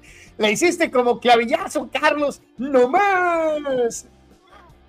Exactamente, es que es mi, mi humilde homenaje a Antonio Espino Clavillazo, uno de los grandes cómicos de eh, eh, nuestro país, mi querido Manny, qué bueno que te fijaste. Dice, más torneos consecutivos sin liguilla, más torneos consecutivos sin liguilla. Digo, ¿para qué amarre, cabrón? O sea, eh, si eres aficionado de los cholos, así siente, siente... sí, este, este, este nos lo pasó precisamente Manny, Carlos. y en este sentido... Este, ¿Crees que Manuel lo haya hecho de manera desinteresada o buscando molestar al cholofán? Eh, no, fíjate, Manny, pues tú dame tu punto de vista. Yo creo que no, yo creo que fue informativo en esta ocasión. Eh, no creo que fue para hundir al Cholo. Eh, nos agrega Manny que en este caso, si Mazatlán no supera el play-in, se queda con un total entonces ya de siete torneos, literalmente pasándose a la lista del lado izquierdo, que es la, la más importante de alguna forma, ¿no? Entonces, lo de lo de, en este caso estoy tratando de, eh, sí, se aventó su... Ah, mira sus explicaciones. No, me aventé como seis horas investigando. Eh, correcto, ¿no? Eh, del lado derecho, ahí arriba, pues nos dan los famosos cuatro grandes, ¿no? Eh, con esos periodos de, de, no tener liguilla, ¿no? Recordamos que ahí está, por ejemplo, con América, en, medio de esa etapa 7, 2007-2009, aparece el Cabañas Ochoa, ¿no? De alguna forma, por ahí aparece ese lapso por ahí terrible del equipo América, ¿no? Entonces... y de Chivas es, es el Chivas post Pastor. correcto, es correcto, sí, sí, sí, totalmente. Lo de Pumas es más setentero. Puebla muy lejano, incluso es Lo de Pumas es hasta antes de la llegada de Mejía Barón, ¿eh? Fíjate, lo, lo de, antes de la llegada de Bora. Eh, eh, sí, claro. Es, esto es eh, los años previos a la llegada de Bora. Pues fíjate, por ejemplo, ahí lo de Monterrey, que es previo a Pasarela, Carlos, también, ¿no? Literalmente tocaron fondo y fueron por algo diferente y Pasarela ofreció eso, cambiando el destino literalmente de esa franquicia de alguna forma, ¿no? Atlas pues tiene un montón de etapas de, miseria, como ahí lo señala oportunamente Manuel, miseria, Carlos, total del Atlas, saludos a Gerardo Atlista López, o sea, tienen tres etapas, Carlos, ¿no? O sea... Eh, eh, eh pero tú y yo vivimos, bueno, yo un poquito más que tú. La, no, no, alcancé, alcancé, en vivo y a todo color, agarramos, La 73-85, Anuar, la 73-85 del Atlas, en donde vienen los dos descensos y ascensos. Correcto. y el Atlas de Pepe Delgado, de aquella, de aquella generación, eh, pero qué, qué bonito jugaba ese Atlas, aunque nunca calificaba. ¿eh? Eh, ahí, ahí, entra, en ese Atlas entra la generación de los Macharelli, de, de, de aquellos, aquel Atlas, Anuar. Sí, la de 85-94 ya, esa sí me tocó en vivo y a todo color. Y hay absolutamente, sí, algunos momentos de buen fútbol, pero hay también momentos de miseria absoluta. Ah, ahí entra la época Garisto también. Sí, ya, ya, ya un poquito más adelante, empezando noventas eh, lo de Necaxa es miserable y también detonó un cambio, ¿no? Porque cuando se da esa etapa 70-90, ahí es cuando llega Alex Aguinaga, que también vino a cambiar el destino de, del Necaxa. Pachuca mismo también mucho tiempo viendo, viniendo, sin pesar nada, y todo cambió a partir de 1999, ¿no? eh, de alguna de, forma. de aquel título de, de, de, Aguirre. Sí, sí, pero el equipo que, que eh, donde estaba este jugador, hombre, que falleció, este, eh, Pablo Hernán Gómez. Pues De Pablo ah, Hernán pero- Gómez. Pero el, ti- el- el- el, este, el técnico era el Vasco, y donde ya ese equipo se estabilizó, ¿no? Ya de no bajar, pues, ¿no?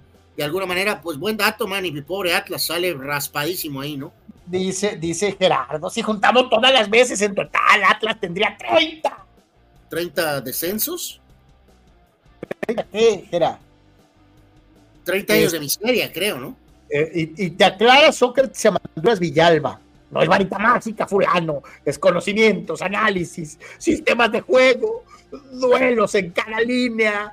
O sea, Anuar. eh, eh, A mí me parece realmente, si no es la varita mágica, Carlos, me parece que también es eh, una auténtica eh, dosis de tres tacos de tripa, eh, que la verdad le ha funcionado maravillosamente al señor Sócrates Semanduras, bicampeón de los pronósticos de Deportes, que es un logro maravilloso.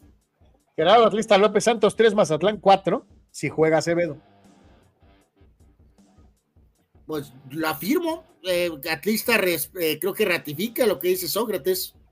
Silvano Camarena, de América fuera Poscuautemoc, que se fue después de perder la final contra el Pachuca, ¿cierto? Fidel Ortiz, San Luis 0, León 3, vía ridículo del equipo potosino y su nefasta porra, y Mazatlán 1-0 a Santos. Hashtag ganar sirviendo para nada el título de Orlegui. Eh, Fidel este, ya anticipa la debacle eh, iraragorrista eh, con Repeto y compañía. Entonces, este, eh, pues ahí están. ¿A, eh, ¿a qué hora son los juegos? El del, el del San Luis va a las 5 de la tarde por Así es. ESPN. San Luis León, 5 de la tarde por E ESPN. Y el Santos Mazatlán va a las 7:10 de la noche por Azteca y por TUDN, por los dos. Entonces, este eh, Santos Mazatlán por Azteca 7 y por TUDN y VIX. Entonces, este, pues ahí están, ahí están los juegos del día de hoy, del Chútale. Decía hace rato Dani Pérez Vega, no veo, no veré el, el- no veré el- el- ¿cómo se llama? El play-in, ni aunque me paguen. Acá aparece a Dani y dice, hoy no pienso ver ni una pinche pizca del play-in hasta que se acabe el San Francisco Seattle. Bueno, es válido descargar sobre el play-in. eh, se lo han ganado a pulso, ¿no? Esa es la realidad. Eh, Pemar llega tarde y empujando. Este comentario era para el programa de ayer, pero como es Chucho, nuestro entrañable amigo, este, se le perdona todo a Chucho y dice: La selección llegó 36 veces y metió uno. No manchen, la neta, mejor que no vayan a la Copa América, nomás no fallan así. ¿Cómo? Eh, correcto. Eh, es una opción, de acuerdo.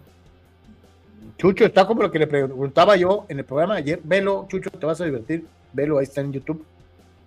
Me preguntaba Marco, saludos Marco, allá en Ensenada, ya no. Le decía, bueno, pues qué, ya no vamos, ¿no? Porque somos re malos, güey, ¿para qué vamos? ¿No?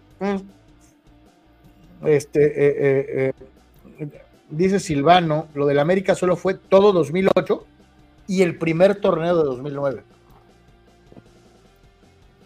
Eh, ok, pero eso, pero sí comprende el periodo que nos ponía Oye, ahí, este, Silvano fue la única vez en las que estuvimos último lugar, ¿no? Durante muchas fechas, ¿no? Es la, la única vez que yo me acuerdo que América ha estado en el último lugar del torneo mexicano. Este, y ya que estamos en datos y loqueras y cosas así de la Liga MX, pues este también es interesante, ¿no? Ya hablábamos el otro día del repunte, de una u otra manera que ha tenido las entradas, a lo mejor un poquito infladitas por los entradones de, de- Tigres en la Liga Femenil, pero pues ahora nos vamos a la Liga Varonil, ¿no? Este, en cuanto a eh, la- el promedio de asistencia y cuáles son los equipos con mayor convocatoria en eh, la Liga MX Varonil, ¿no? Sí, ma- más que nada volver a tocar este tópico y definitivo ya con las eh, cifras finales. eh, y en este caso, eh, pues creo que no hay, eh, bueno, se habla mucho, del, ya lo has señalado tú, Carlos, a lo largo de, sobre todo los últimos años, el tema del aforo. de que aunque ya el estadio no tiene una capacidad de 110 mil personas, ni mucho menos, ponle que tenga una capacidad de 85 mil personas, eh, pues de todas maneras el equipo América eh, logró terminar eh, de acuerdo a estos datos, aparentemente con, con, el mejor promedio, ¿no? 33 mil de alguna manera. Para ese caso, oye, que es bien curioso, metes 33 mil en el Azteca, aún con la capacidad reducida de, estas, de estos años, y en muchas ocasiones el estadio se sigue viendo solo. En, si metieras los 33 mil del América que promedia por juego en casi cualquier otro estadio de la República Mexicana, sería un lleno, ¿no? Eh, pues, pues sí. Eh, bueno, hay infinidad de eh, razones, ¿no? Por las que las cosas han cambiado, por decirlo de alguna manera, ¿no? según estos datos, Chivas también tiene un promedio superior al de Monterrey y Tigres. Ok, ahí podríamos, tal vez, no sé, a lo mejor hay gente que tendrá otros datos, Carlos. sería interesante conocer más datos. yo creo que si Pumas, si, a Pumas se le da esto, Carlos, para la versión moderna, pues yo creo que lo tomas. ¿no? 22 mil personas Muévete, no estás teniendo problemas con tu audio de, internet. Ahí está ya. Eh, ya no sé si soy yo o eres tú, Carlos, pero en fin, pues quien sea. 22 eh, mil personas eh, para CU Pumas, pues bueno, pues no sé, da para quinto lugar. no, no sé cómo tomar eso, sinceramente, Carlos. O sea, eh, pues quiere decir que la gente le tuvo fe al proyecto Mohamed y que se retrató en taquilla, ¿no? De una u otra manera, eso es bueno, ¿no? Eh, eh, dejándolo. pues, pues, a ver, por, eso, por eso, pero, pero ¿cuál es el aforo de, este, de Ciudad Universitaria? bueno, hasta donde yo me quedé, 68 mil espectadores. híjoles, aquí también hay otros datos, aquí hablan de pues vamos a suponer que esa es la cifra, Carlos, ponle 60, tal vez, ¿no? Eh, de todas maneras, están hablando de un promedio de 22 mil personas, Carlos. No, no, claro, pero volvemos a lo mismo. Es que antes, acuérdate, los ¿qué está pasando? ¿Cuál ha sido la tendencia en los Estados Unidos? Antes construían estadios de, de, concreto, eh, multiusos, que tenían capacidades y aforos de 70 mil, 90 mil, 100 mil personas. Ya tiene un buen rato, Anor, que no pasan de los 40 mil, 50 mil aficionados. O sea, le han bajado el tamaño de los estadios. Eh, CU y el Azteca son estadios de aquella generación de los 60, 70 en donde se construían estadios gigantescos. Eh, pues, ok, por eso. ¿Y entonces qué? ¿Con Cruz Azul decimos lo mismo? pues es que mete 22 mil aficionados en un estadio con 90 mil de capacidad y se va a ver solo, cabrón. Pero mete, los, 22 mil de que van a ver a Cruz Azul al caliente y va a estar casi lleno. Eh, bueno, pues es que, o sea, América, muy buena temporada, de hecho, excelente temporada. Pumas, una, creo que mejor temporada de lo que se pensó. Y Cruz Azul teniendo supuestamente una temporada miserable de todas maneras alcanza a tener, eh, de acuerdo a estos datos, eh, una sexta. Y luego ya de ahí nos vamos, ok, Toluca León, pues bueno, el Cholo, pues ahí están supuestamente los Cholo Pases, considerando que... Ah, el Cholo es destacable que con una temporada tan errática, no, no, no, no, una, no una, Carlos, llevan cuántas, ninguna calificación. Eh, eh, tenga, este, este, grado de fidelidad de casi 20 mil aficionados, 19 mil. los, del abono, ¿no? Los del Gallo Pack o como se llama esa cosa, eh, pues sí es increíble, ¿no? Que cuando el equipo no ha calificado ni siquiera una sola vez en la etapa esta de repechajes y play-ins, pues la gente que paga el abono ahí haya estado, no cabe duda. Y en el caso del Atlas, pues híjoles, no llenaron en ninguna de sus dos liguillas de título eh, entonces, aquí, Carlos, pues lo mismo, el Estadio Jalisco es muy grande, muy viejo, eh, y a pesar de que hay, no hay una conexión de resultados recientes con número de aficionados, pues todavía les alcanzó para terminar eh, en el puesto 10. Y luego ya entramos a situaciones gallo packs, bajo packs, ¿no? Ya empiezan los San Luises, los Pueblas, los Querétaros, Necaxa, Mazatlán, Pachuca, que es una lágrima absoluta, eh, el propio Santos con el territorio Santos modelo. Eh, Oye, que ahí hay que llamar, eso es de llamar la atención. El viejo estadio Corona era un estadio chiquito, que siempre estaba hasta la madre de lleno, porque, se, porque era un escenario pequeño. Entonces, Santos presumía que siempre tuvo llenos en el viejo y, poco funcional, incómodo estadio Corona, pero siempre se veía lleno. En este estadio moderno, nuevo, eh, no siempre se ven, eh, se ven bien las tribunas eh, para ver a los guerreros de Santos Laguna. Y de lo de, no me extraña de lo de Juárez, Anuar, ¿tú te acuerdas un partido, con excepción del del América, cuando va el América o cuando van las Chivas, en donde veas público en las tribunas, en las transmisiones de Juárez? Eh, supuestamente, por ejemplo, el mentado estadio, Carlos, dentro del territorio Santos modelo, se habla de, ponle que 30 mil y pico de fans. 30 mil y pico de fans. Entonces estamos hablando de que, ¿qué dice ahí que fueron? Perdón, el número correcto es que 13 mil. 13 mil. santo Dios, es miserable.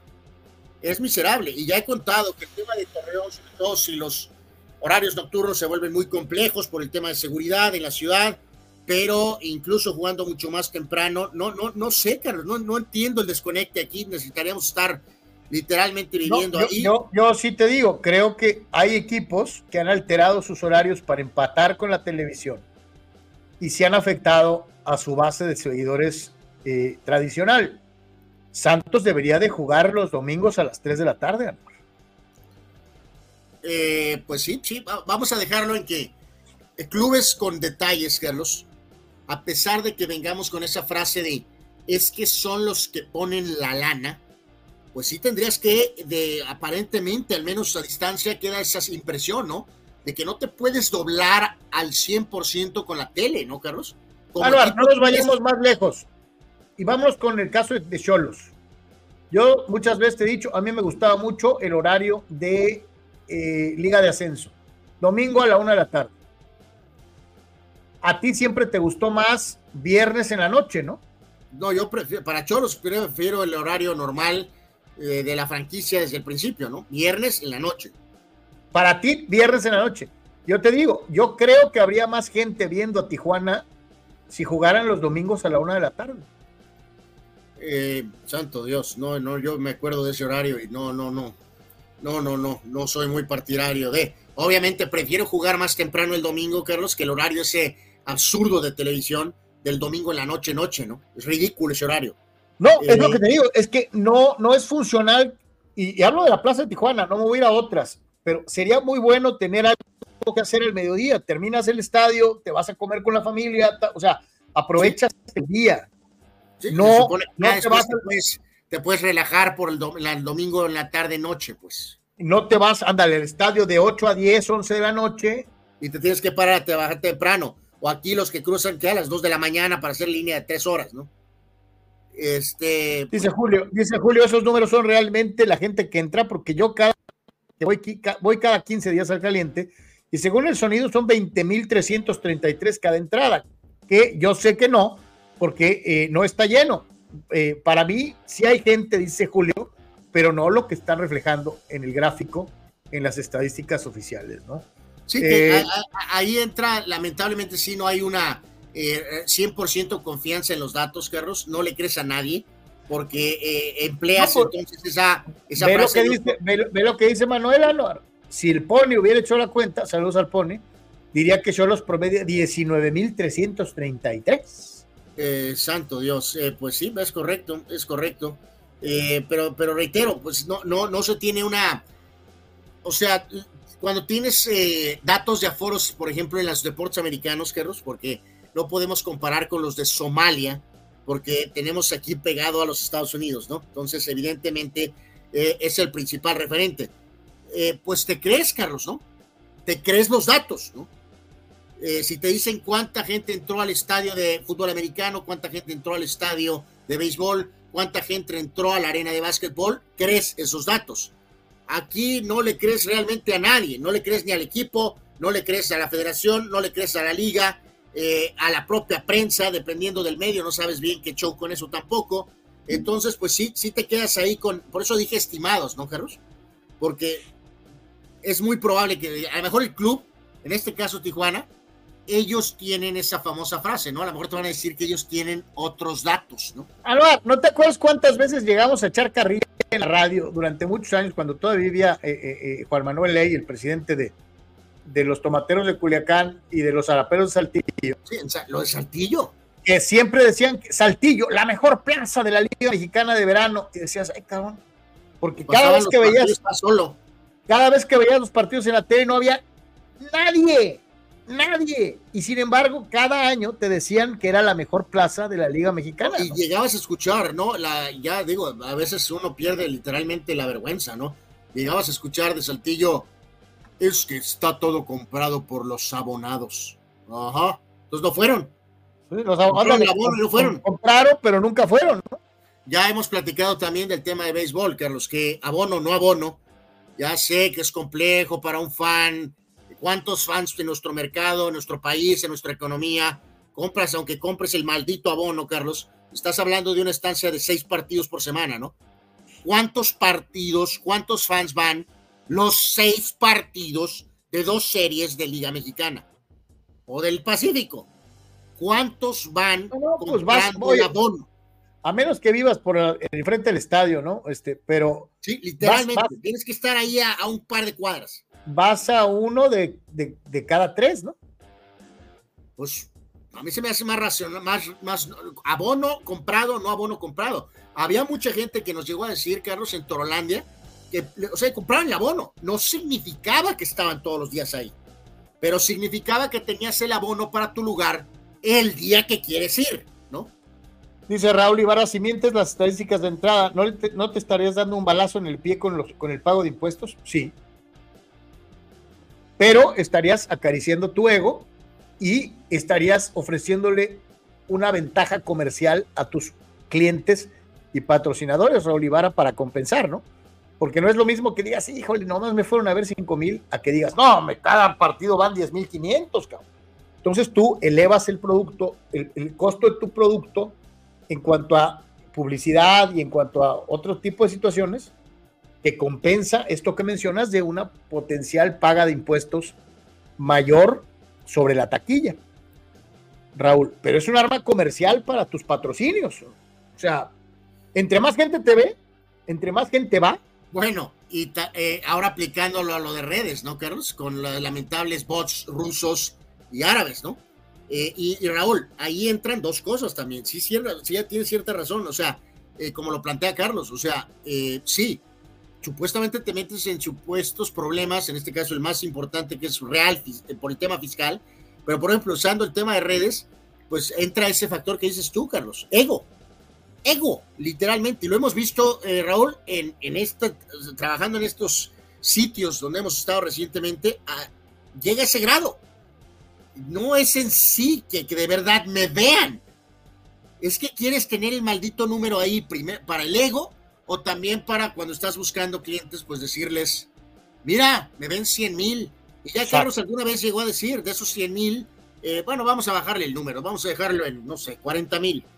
Y de esos 40 mil eh, seguidores de Facebook, aunque no sea un tema de impuestos, pero literalmente 35 mil, Carlos, son este, de Arabia Saudita, ¿no?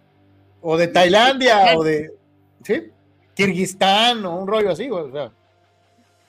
Eh, dice, dice Julio Aguilar, cuando subieron a primera eran los sábados en la tarde y lo cambiaron a los viernes. En sí fue un problema para mí, donde trabajaba antes, no podía ir a los juegos de los viernes. Por eso te digo, Julio, y yo me acuerdo de, no, no, no, pero a ver, los juegos domingos a la una de la tarde y a mí me encantaba ir al fútbol. domingo en la tarde. A ver, Raúl Ibarra, eh, Raúl Ibarra, eh, Santo llamando a Blue, Santo llamando a Blue. A ver, bueno, Julio tiene su recolección, Carlos, pero pues la etapa definitiva fue en domingo. Eh, el principio de la etapa en el CREA, ¿te acuerdas? Hubo algunos partidos que eran sábado, pero en la, parte fuerte del ascenso, los juegos fueron domingo. en domingo. Domingo, a, la una de la tarde.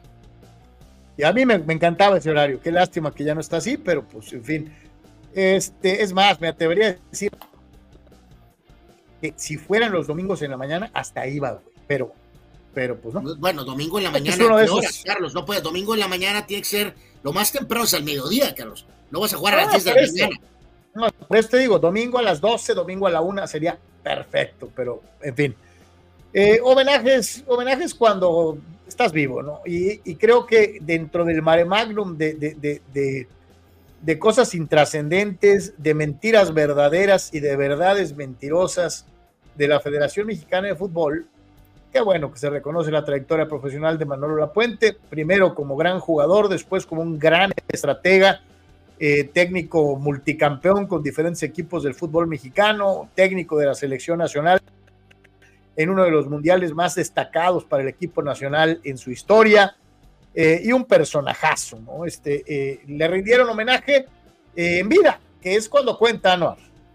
Pues sí, de acuerdo contigo, Carlos. Este, evidentemente, como dices tú, tiene el tinte ahí polémico porque ahí están los personajes actuales de este fútbol mexicano. Está la mentada Bomba, que es el disque comisionado. Está Cisniega, ahí está el mentado Miquel Arreola. No, la verdad no le puse atención. No sé qué diablos hace Francisco Javier González ahí, pero en fin, eh, como dices tú, Carlos, es de preferencia, es importante. Eh, no sé si Manolo aceptará que está 100% retirado, no lo sé, la verdad no estoy seguro, pero en este caso mucho mejor hacer eh, ciertos reconocimientos en vida Así que eh, por ese punto de vista estoy de acuerdo, ¿no? A un técnico histórico del fútbol mexicano, campeón con Puebla con una versión histórica, campeón de la Necaxa con una versión histórica, llevó al América un título después de 13 años, se levantó de un fracaso de selección para montar un equipo nacional muy importante en 98, aunque se quedó donde mismo, trabajó también como directivo, en fin, es una leyenda Manuela Puente, no hay duda de ello. Y pues correcto, Carlos, pues una de estas iniciativas eh, de esta administración de la bomba y de Arreola. Oye, es una vez que es milagro que hicieron algo bien. Pero pues sí, correcto, correcto, adelante. Me imagino que habrá algún episodio mayor a esto. No creo que sea una competencia con el Salón de la Fama del Pachuca, ni mucho menos. Como dices tú, sería interesante ver a otro tipo de personajes. También tiene que ser algo selecto, Carlos. No puede ser algo malbaratado porque esto está siendo de alguna forma en una cuestión conjunta de la liga y de la federación, ¿no? O sea, no puedes estar dándole reconocimiento al Filiful, ¿no? O sea, entonces también tiene, desde mi punto de vista, entonces, eh, bueno, enhorabuena por esto, eh, aunque no deja de haber, como decíamos, Carlos, una dosis de, ¿cuál es la palabra? De, mm, eh, de por, por qué son estos personajes, ¿no? Polémicos, de nuestros, los directivos polémicos en turno de la federación y de la liga, porque siempre el que esté van a estar bajo fuego, ¿no? Dice Raúl Ibarra, es verdad, en el primer, en la en primera el primer juego fue en sábado, luego en domingo, hasta la llegada del turco cambió a sábado y el segundo torneo igual sábados, y fue en el torneo de campeonato cuando se empezó a jugar los viernes, dice Raúl Ibarra. No, no, de acuerdo, pero, pero reitero, eh, ahí ya estamos como que muy pensando en primera, ¿no, Carlos? la etapa definitiva de torneos. Eh, yo, principalmente del campeonato de Liga de Ascenso obtenido por el Jaibo. absolutamente. Los nos el, domingo, el domingo a una de la tarde. De hecho, eh, cuando se tuvo el subcampeonato, ¿te acuerdas cuando perdieron eh, con aquel equipo, Carlos? Que también los juegos eran eh, a la una. Era el domingo a la una. Dice Eduardo Sandiego, curiosamente Manuel Puente nunca tuvo una segunda oportunidad ni en América ni en el Tri, ¿no? Bueno, pero en América sí tuvo ahí como rebuscadas eh, eh, eh, oportunidades. en América fue, fue presidente del equipo este, deportivo, fue gerente deportivo. En América duró un buen rato, mi querido Eduardo, este, ya no como técnico. O sea, de hecho tiene injerencia directa en lo del Capelo Carrillo, Carlos. O sea, de alguna forma, ¿no? Dice, dice Julio, a mí me gustaba más los sábados porque era día de descanso y tenía más chance de ir a hacer carne asada fuera del estadio. Y a varios aficionados nos gustaba por eso ese día, sábado a las 5, dice Julio. Correcto, y, fíjate, en el tema muy eh, de América, eh, puede variar aquí porque, insisto, los datos lamentablemente en nuestro deporte no son eh, tan precisos como los de los deportes americanos, lamentablemente pero según yo, tengo a Manolo con tres etapas con América, Carlos. Eh, que se podrían considerar como, como, bueno, no, ok, ponle dos, ¿no? De 2001 a 2003 y tiene otra etapa en 2006. O sea, dos etapas como entrenador, no como directivo. Dos etapas. después del 2006 sí ya no volvió a ser director técnico. Ya, no sé, el factor de edad empezó a ser un poquito, eh, tal vez detalle, ¿no? Porque aquí estoy tratando de recordar el, el, paso de Manolo y después de ahí, no, no, no, perdón. era, director deportivo de la América. No, no, corrijo, Carlos. Tiene etapas como entrenador eh, de 2001 y 2003, luego eh, algo de 2006 y tiene otra etapa en 2010, 2011, 25 partidos. O sea, tiene tres etapas como director técnico y sí, su última etapa como entrenador con América fue en 2011, pero tuvo tres etapas. Digo, eh, eh, oye, es como el límite, ¿no? Regresa un entrenador una vez, tal vez una tercera, pero ya más de tres, pues ya no, ¿no? Creo que, que bien, este, eh, hizo cosas muy buenas en su tiempo. Y qué bueno que le rinden homenaje, eh, realmente vale la pena eh, de una u otra manera, eh, reitero, que sea en vida, más que cualquier otra cosa. Vamos con el Chicharito, pues para variar hizo una declaración este, de la cual no estoy en, muy en desacuerdo, o sea, a lo mejor a la gente le pueden molestar las formas o las palabras, o, pero de fondo creo que se refiere hasta cierto punto a algo que yo mencioné el día de ayer, cuando platicábamos con Marco, ¿no? Esta actitud queda bien de un montón de periodistas deportivos de este país que asumen que para poder tener credibilidad le tienes que tirar miércoles a la selección a, destajo, o sea, hasta acabártelos, no ver nada positivo en ningún partido ni en ningún jugador. Todos no sirven, el entrenador es una porquería, la federación apesta, mejor hay que retirarnos, o sea, esta, esta manera de, decir, mira, este no se vende porque critica todo, eh, ha permeado en el fútbol mexicano y, es como una moda acá. la selección mexicana no, es, no tiene mucho bueno, pero no, no todo, todo, todo es malo. Y, y si es malo hay que buscar y hay que ofrecer alternativas, cosa que ninguno de estos periodistas hace, ¿no? Entonces el Chicharo les tira y dice, o sea, que me desespera y pone un ejemplo en audio de un colega, no sé quién sea, no, no, no, lo puede reconocer, que dice que hoy México dando lástima, empate en el último minuto, pero qué hombres los de Honduras y la chica. Y, el Chicharo dice, ah, cabrón, espérame, llegaste perdiendo 2-0, lo empataste a 2, lo mandaste a la larga y ganaste en penales. ¿Y es mejor Honduras? y creo que no está lejos de la realidad. Entonces hay que buscarle algo, algo, algo ahí, eh, ni tan, tan, ni muy, muy, ¿no? Y dice eh, Tuca Ferretti, me decepciona por el ser humano que yo conocí de Javier Hernández. Este no es el Javier Hernández que yo conocí. No, Tuca, este es el Javier Hernández de Diego Dreyfus. Este es el Javier Hernández del personal coaching. No es el Javier Hernández que tú, yo, Anuar y el público conoció. Este es un hombre ya maduro, este es un hombre que ha pasado por mil vicisitudes en su vida y que está en, todo su derecho de opinar como le venga en gana, aunque no nos guste. Pero en esta yo sí le concedo cierto grado de pues, razón. Eh, ay, Carlos, es que, bueno, pues él es un exjugador, bueno, no todavía jugador, ¿no? Dice que va a jugar todavía un rato es un jugador que eh, pues desea, Carlos, que eh, aparezca ligeramente el concepto vamos muchachos, ¿no? Eh, él decía que se puede señalar. No, es que espérame, es que volvemos al mismo. Ayer me, querías decir eso, de que, o sea, es que no estoy hablando. Sí, o sea, él, dijo que pues se señalara primero que nada lo más importante que era que se había ganado, ¿no? básicamente, que después se señalara que se complementara básicamente con la frase de eh, hay cosas por mejorar, ¿no? O sea, resaltar primero el logro, se ganó, no importa cómo, no criticar nada y después decir básicamente que hay cosas que trabajar. Eh, es que, Anuar, yo me acuerdo que la frase de Al Davis era Just win, baby. O sea, eh, gana, Como sea, cabrón, pero gana.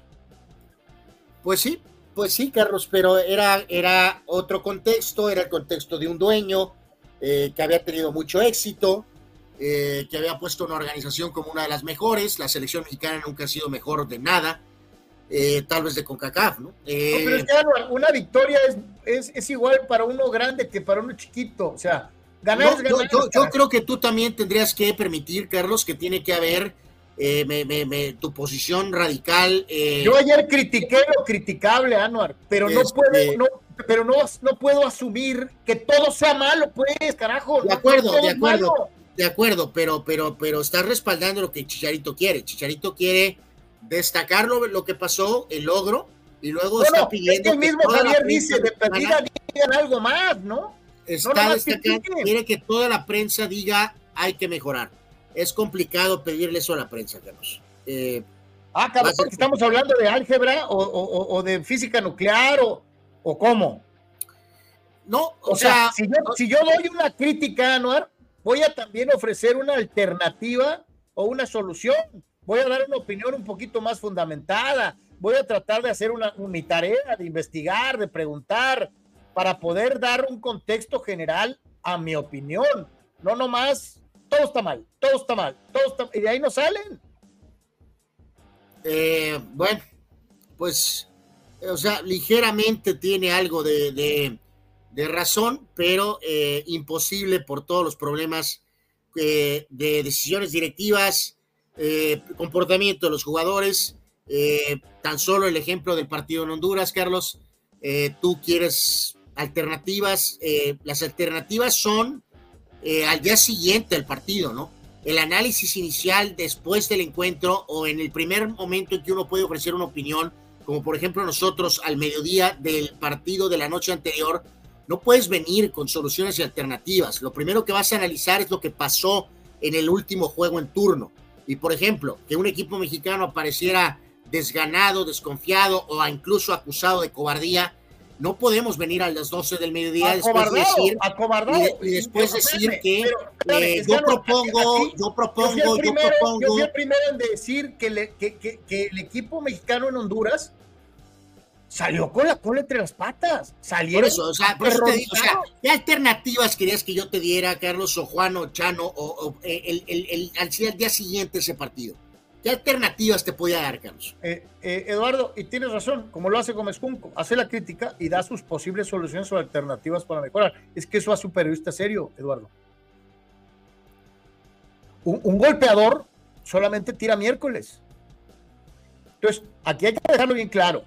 Eh, creo, me preguntabas ahorita, ¿qué puedes decir para mejorar? Tal vez, Anuar, ahí sí puedes decir, o sea, no le faltó la capacidad para poner a sus jugadores más veteranos en un entorno adverso. Es decir, a lo mejor, y lo dijo el Chucky Lozano y se los dije ayer, el Chucky Lozano señalaba que muchos de los que jugaron en Honduras nunca habían ido a jugar a Centroamérica. Entonces yo sí te digo algo, ahí es un error de Lozano, ahí está la crítica. Busca a los jugadores con mayor bagaje internacional, que tengan la capacidad para afrontar un, una situación como la que se iba a vivir en, territorio hondureño y haz tu alineación en base a los más experimentados. No avientes al matadero un montón de chavos que van a salir a hacerse popó. Ahí está la crítica con sentido y orientada. Bueno, o sea, chavos suena como de sub-17, ¿no? Tampoco eran sub-17, ¿no? Bueno, van estos profesionales que nunca en su vida habían, se han parado y han sentido lo que es jugar en Tegucigalpa y utiliza a los que ya tienen rosa internacional, a los mejores, a los más veteranos, a los que tienen más colmillo. Quítale el chavos. Es lo mismo. Híjoles, eh, eh, eh, bueno, alguien que se, que se pacta de ser gladiador, Carlos, estás tan, tan enfocado en Faitelson que estás pidiendo, estás pidiendo, vamos muchachos. No, no, es que, es que te lo digo, yo trato cada vez que yo hago una crítica. Muy complejo para la selección mexicana y años, podamos dar el beneficio de la duda del vamos muchachos. Es que no hay, no es que, aquí no hay vamos muchachos. Yo te estoy diciendo mi approach como, como alguien que trabaja en esto. Yo trato cada vez que puedo de no nomás hacer la crítica, sino justificarla y ofrecer alternativas y decir esto estuvo mal por esto, por esto, por esto y por esto. ¿Cuáles son las posibles soluciones para esto? Esto, esto y esto. Pero no nomás, no nomás critico por criticar, sino ofrecer una alternativa ni al aficionado que me esté escuchando y muy probablemente ni siquiera pues, para la gente eh, eh, que a lo mejor merece algo más que, que, un güey que tira shit. O sea, digo. Bueno, eh, también ya vamos a lo de ayer, Carlos. Hay, hay una transmisión donde hay varias piezas. En este caso, la otra pieza, Carlos, es una pieza que no va a ofrecer la mínima crítica. Va a ofrecer la máxima defensa. es tan malo como el otro. Los extremos son terribles, Anual. Entonces ya desde ahí pues este, queda claro que la combinación no es la adecuada para poder competir con alguien que te está pateando las teparjuanas, ¿no? Eh, por cierto, también basándose en un ángulo muy crítico. Entonces, eh, híjoles, eh, pues pues entiendo la postura de Chicharo desde el punto de vista de un jugador de fútbol actual. ¿Te pero gente que trabajamos en los medios, en todos los niveles, altísimos, muy bajos, medios, medio bajos, o lo que quieras, eh, es complejo, eh, o sea, es complejo, eh, específicamente vamos a usar ese juego, Carlos. Sí, pero fíjate, aquí yo no estoy hablando ya de la selección, yo estoy hablando de ética profesional en el desempeño de una función. Me refiero analista, periodista, redactor, comentarista, y qué bueno que mencionó, porque también se equivoca, Roberto Gómez Junco también se equivoca, pero te doy, creo que es un ejemplo muy claro, ¿no? De un tipo que se da oportunidad de ofrecer alternativas y soluciones durante una crítica, ¿no? Eh, ¿Qué solución quisieras que Faitelson diera, Carlos? Perdón. No, la que se le venga a la cabeza, güey. No, o sea, no, estoy en su cabeza. Piensa una tú es que, no, es que no estoy en su cabeza, no puedo opinar como Faitelson. Métete en su cabeza. ¿Qué, qué, qué, puede decir que te deje satisfecho? ¿Qué, qué, qué solución, Carlos? pues no sé, a lo mejor ayer hubiera sido muy interesante o muy curioso haberlo escuchado decir lo que decía cuatro meses antes, ¿no? Que toda la culpa la tiene Televisa. Pero como ya trabaja ahí, pues ya no lo dice, ¿no? O sea, los jugadores son unos pendejos, el técnico es terrible. ¿Cuál es la solución que manejó Faitelson? Corran al Jimmy. Esa fue su solución. ¿Tú crees que corriendo a Lozano van a corregir a la selección mexicana? yo hubiera corrido a Lozano si ayer no se hubiera socado no, el partido. es que ya pasó, lo de Honduras ya pasó. Ganaron, empataron en el último minuto y ganaron el pase a la Copa América en penales. La solución, un minuto antes de que cayera el gol del empate, eh, eh, eh, el, último comentario de Faitelson, y busquen la transmisión y la van a encontrar. Digo, ahorita. él decía que corrieran a Lozano. Un minuto después cae el gol, y mira, en, este caso en particular, el técnico, si por ejemplo ahorita te enfrentas en el complemento de este bodrio de Nations League a Estados Unidos y pierden, eh, va a ser hecho ceviche, Carlos, y no va a haber nada que tú puedas hacer para impedirlo, ¿eh? Absolutamente. Eh, entiendo, pero yo reitero, yo no estoy hablando del desempeño de la o Por ejemplo, a lo mejor tú, vas a yo estoy hablando del desempeño de los que ejercemos esta profesión. Tú vas a que deberíamos de buscar hacerlo de manera más correcta. Touchdown de los vaqueros. Finalmente anotaron casi en la conclusión del primer cuarto. Acaba de anotar una eh, Rico, válgame, Rico Dole. Rico Dole. Eh, ah, no, ese es un buen nombre. Eh, pues sí, Rico Dole este, que es uno de los corredores, eh, eh, recibe el pase de Dakota, perdón, Dakota eh, hace un buen movimiento y ingresa a las diagonales para poner el, el primer touchdown de los vaqueros. 6-0, viene el punto extra. si, si Lozano pierde con Estados Unidos, va a ser hecho pomada, Carlos. Y evidentemente yo te diría, el técnico no va a ser corrido ya ahorita porque lograste el pase a Copa América, no lo van a correr si pierde con Estados Unidos pero yo sí te diría, ¿no? No sé si es solución o no. Yo eh, ratificaría que estoy pidiendo por lo menos semifinales de Copa América, si no lo corro, Carlos. Lo corro absolutamente. En base a los eh, procesos mal completados de las últimas dos etapas. Yo no puedo pensar en Nacho Treyes ni en Raúl Cárdenas. Ya ni siquiera en Miguel Mejía Barón, ni Bora, ni La Puente. Estoy pensando en. A ver, aquí te voy, a formular una pregunta muy sencilla. Con el nivel que han mostrado, les vas a exigir ¿Semifinales? absolutamente, absolutamente. ¿Con, con este, con este rendimiento que han tenido? Absolutamente, Carlos. ¿No es medio ilógico? No, eh, lógico, O sea, le tienes estás qué, pidiendo- les estás pidiendo a un equipo con categoría 3 jugar como si fuera categoría 5. Carlos, ¿Es lógico? entonces, para ti está bien quedar en la ronda de grupos de Copa América, Carlos. Eh, no, es calificar la, base- la- la ronda de grupos. Y Carlos. Oye, y ver contra quién te toca. Si te toca, Dios. si te toca Brasil, aunque juegues y ganes 7-0 cada partido de la ronda de grupos, Brasil te va a echar. Si te toca Argentina, ¿Qué opinan de esto? si te toca Argentina en, en- en segunda ronda, Anuar, Argentina te va a echar. Eduardo Seares, eh, Eh, si toca el Uruguay de Bielsa en segunda ronda, muy probablemente te van a Julio, echar. Julio Aguilar, ¿están de acuerdo con lo que Carlos está pidiendo? Carlos Yem está feliz quedándose en la ronda de No, grupos espérate, de Copa América. eh, es que volvemos a, la- a las mañas. Esto es totalmente serio. De- me estás diciendo que enfrentan, te toca Argentina en segunda ronda, después de calificar. Me, va- me estás diciendo que Sí, le vas a ganar diciendo. Carlos, con el tema de jugar en nuestro país, nuestro segundo país, con el historial que tiene el fútbol mexicano, por supuesto que les estoy pidiendo cuartos, de, eh, semifinales, Carlos. Claro. reduce a esto. Y lo dice con toda claridad, Eduardo. No hay nivel futbolístico para exigir. Vives en la isla de la fantasía, pinche tatú. Vives en el, en el avión, el avión. No, Mira, no, Carlos, no, no inventemos. lo que hago con tus insultitos me los quito así, mira, fácilmente, ¿no? Fácilmente.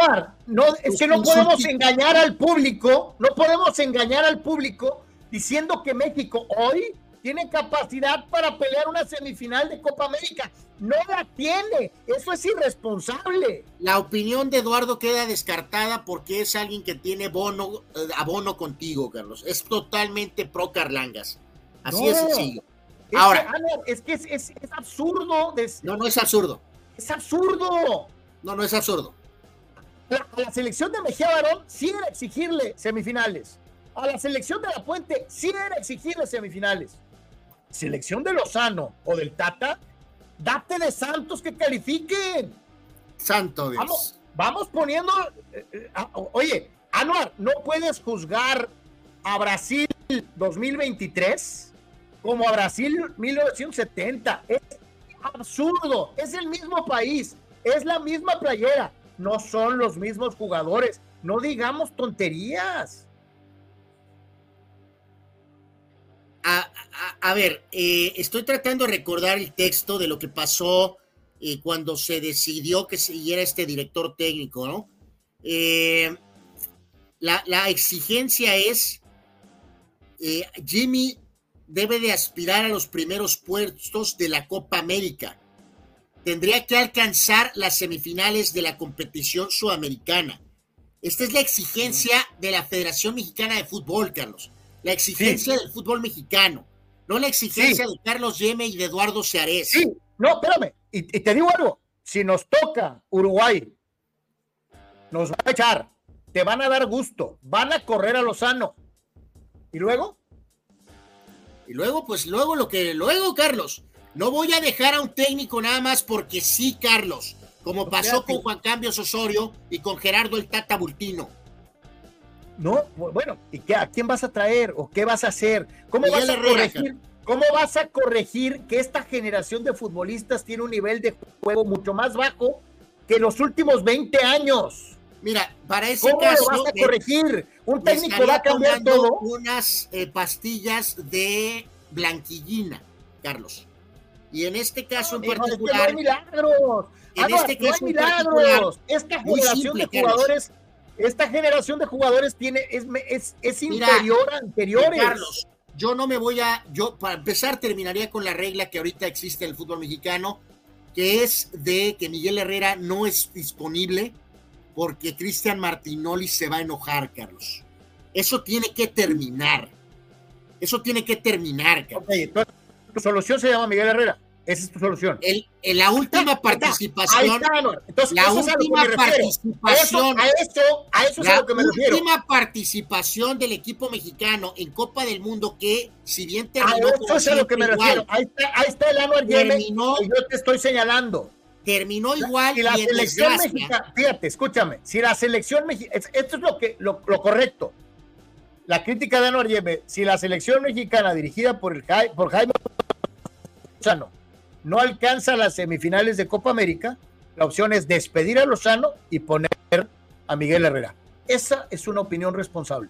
Bueno, no sé si responsable o no. Yo simplemente me baso en que los últimos dos mundiales, con procesos completos, los entrenadores fueron unos petardos y eh, Miguel Herrera, si bien caminó el mismo trayecto, y estoy de acuerdo, estoy de acuerdo. acabó en desgracia, cuestionado incluso por malos cambios, me eh, estaría refiriendo a él. No me importa lo que pasó en América. Estoy no totalmente de acuerdo contigo. Pasó, no me importa lo que pasaría con el mentado eh, eh, auxiliar del LAFC y principalmente no me voy a dejar dictar porque no le gusta a Cristian Martinoli y a Luis Estoy de acuerdo, pero ya me espero que ya me haya dado, ahorita diste una crítica con una potencial solución. No, tú no ofreces nada, Carlos. Tú lo único que ofreces es asumir la posición, quedar fuera en ronda de grupos de Copa América y apuntalar adelante con el Jimmy Lozano. Eso es miserable, corto, pequeño y No, no, mi, análisis se basa en el bajo nivel futbolístico del grupo de, de jugadores que integran esta selección. Pedirle a estos jugadores que sean tan buenos como los de 93 es irreal y absurdo. No hay calidad ni el nivel. Estoy recordando lo que pasó en 2015 en la Copa América Americana, valga la americana redundancia, donde nos clavaron siete. Eh, eh, ah, no, perdón, fue la de, ah, la del 14, ¿no? Porque la del 15 fue la de, la de Matías Buoso, ¿no? Eh, básicamente, ¿no? Este, y en este caso estoy, estoy tratando de transportarme ahí, Carlos, un poquito ahorita en un segundo, pero en fin, bueno, eh, eh, ya lo saben, Carlos Yemen no quiere críticas a la selección. No, no, no, no, no, no, no, quiero críticas fundamentadas, no quiero fantasías ni chaquetas mentales, no. Quiero, quiero críticas fundamentadas. Ahorita tú solito hiciste una crítica con fundamento y ofreciste una alternativa. No nomás, pues qué mal juegan. O terrible actuación vergonzoso. ¿Y?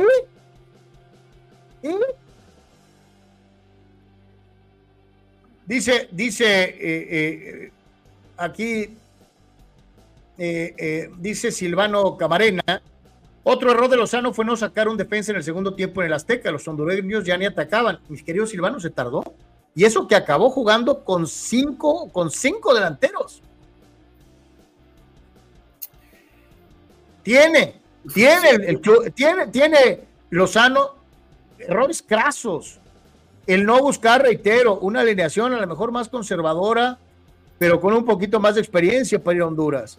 Eh, eh, el no ser más abierto es que no te, no, no, tu cobarde postura eh, realmente me ha generado salpullido, ¿no? Es que aquí no estamos hablando de, lo que yo piense, estamos hablando del grado de responsabilidad que tienes como comunicador eh, para dar una opinión más allá de todo está mal. Lamentada Copa América Centenario. O estás hablando de una cosa y yo estoy hablando de una cosa completamente diferente para variar, ¿no? El mentado Juan Cambio Osorio nos presentó estar en un grupo con Venezuela, Uruguay y Jamaica Derrotamos a la selección de Uruguay tres tantos contra uno. Le ganamos a Jamaica dos tantos contra cero y después se tuvo por lo que haya sido un empate con el equipo. Eh, aquel equipo le ganó a Uruguay 3-1. Te pregunto, ¿este equipo de México le va a ganar al Uruguay de Bielsa 3-1? Bueno, a lo que voy, Carlos, es que calificamos, calificamos a la siguiente ronda ah, donde enfrentamos. por favor. ¿Este equipo mexicano le va a ganar al de Bielsa 3 1?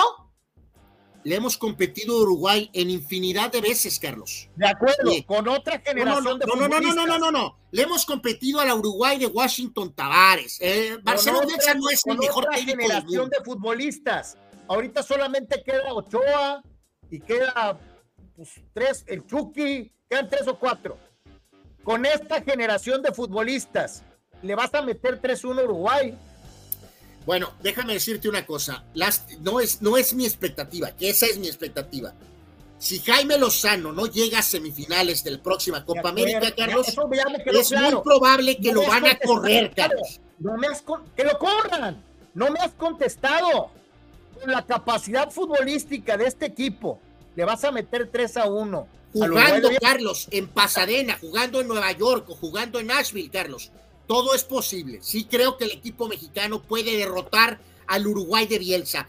el, Uruguay de Bielsa no es el mejor equipo del mundo. Que quede bien claro. Ok. Entonces, por momentos, los momentos futbolísticos no importan. Importa que ya hemos ganado Uruguay. Ese es el, este es el argumento, ¿ah? Absolutamente. ya hemos ganado Uruguay. Sí, señor. Ese es el argumento. es, absurdo. Es, una respuesta de un niño de 12 años. Soy feliz de estar en mis 12 años. Eh, eh, eh, es absurdo, ¿no? A eso se refiere el Chicharito, exactamente. A eso se refiere el Chicharito. pues yo, mira, le mando el saludo de JC Chávez que le mandó a Don King al Chicharito. ¿Qué tal? Eduardo, Eduardo de San Diego, se no puede producir ni un lateral derecho en México, en liga local, y ya estás pidiendo ganarle a los grandes. Eduardo. Bueno, entonces voy a utilizar la postura clásica y cobarde de Carlos. Pues entonces no hay que participar. ¿No? De una vez. No, no, es que ustedes ayer dieron a entender que mejor no participamos. Somos bien malos, güey. es tu, esa es tu iniciativa, esa es tu sugerencia, entonces no hay que participar, ¿no? Julio Aguilar, no hay nivel Anuar ahorita para pedir una semifinal de Copa América, ni de los jugadores y menos del técnico. Para decir de perdida, eh, eh, van a jugar. Ya si no corren al Jimmy, que le pongan un buen auxiliar, que medio lo oriente, dice Julio. Y esa es otra. ¿Dónde estaba? Eh, dice, dice, bueno, pues nada más para que hacer memoria, ¿no? Jugando en Texas nos metieron siete. No fue en Texas, fue en Santa Clara. Entonces, este, digo, Vamos para que nos acordemos. Y ahí estaba Rafa Márquez y ahí estaba, no me acuerdo qué jugadores de experiencia, ¿no? Estaba Juan Cambios en la banca, Carlos. Mm, ok. Este... Con Miguel Herrera no nos meten siete, Carlos. Eh, pues ojalá y no, ¿no? Este, no, no, no. Pues te digo, yo con lo que me quedo, no seas cobarde. Con lo que yo me quedo de fondo. Contesta la pregunta.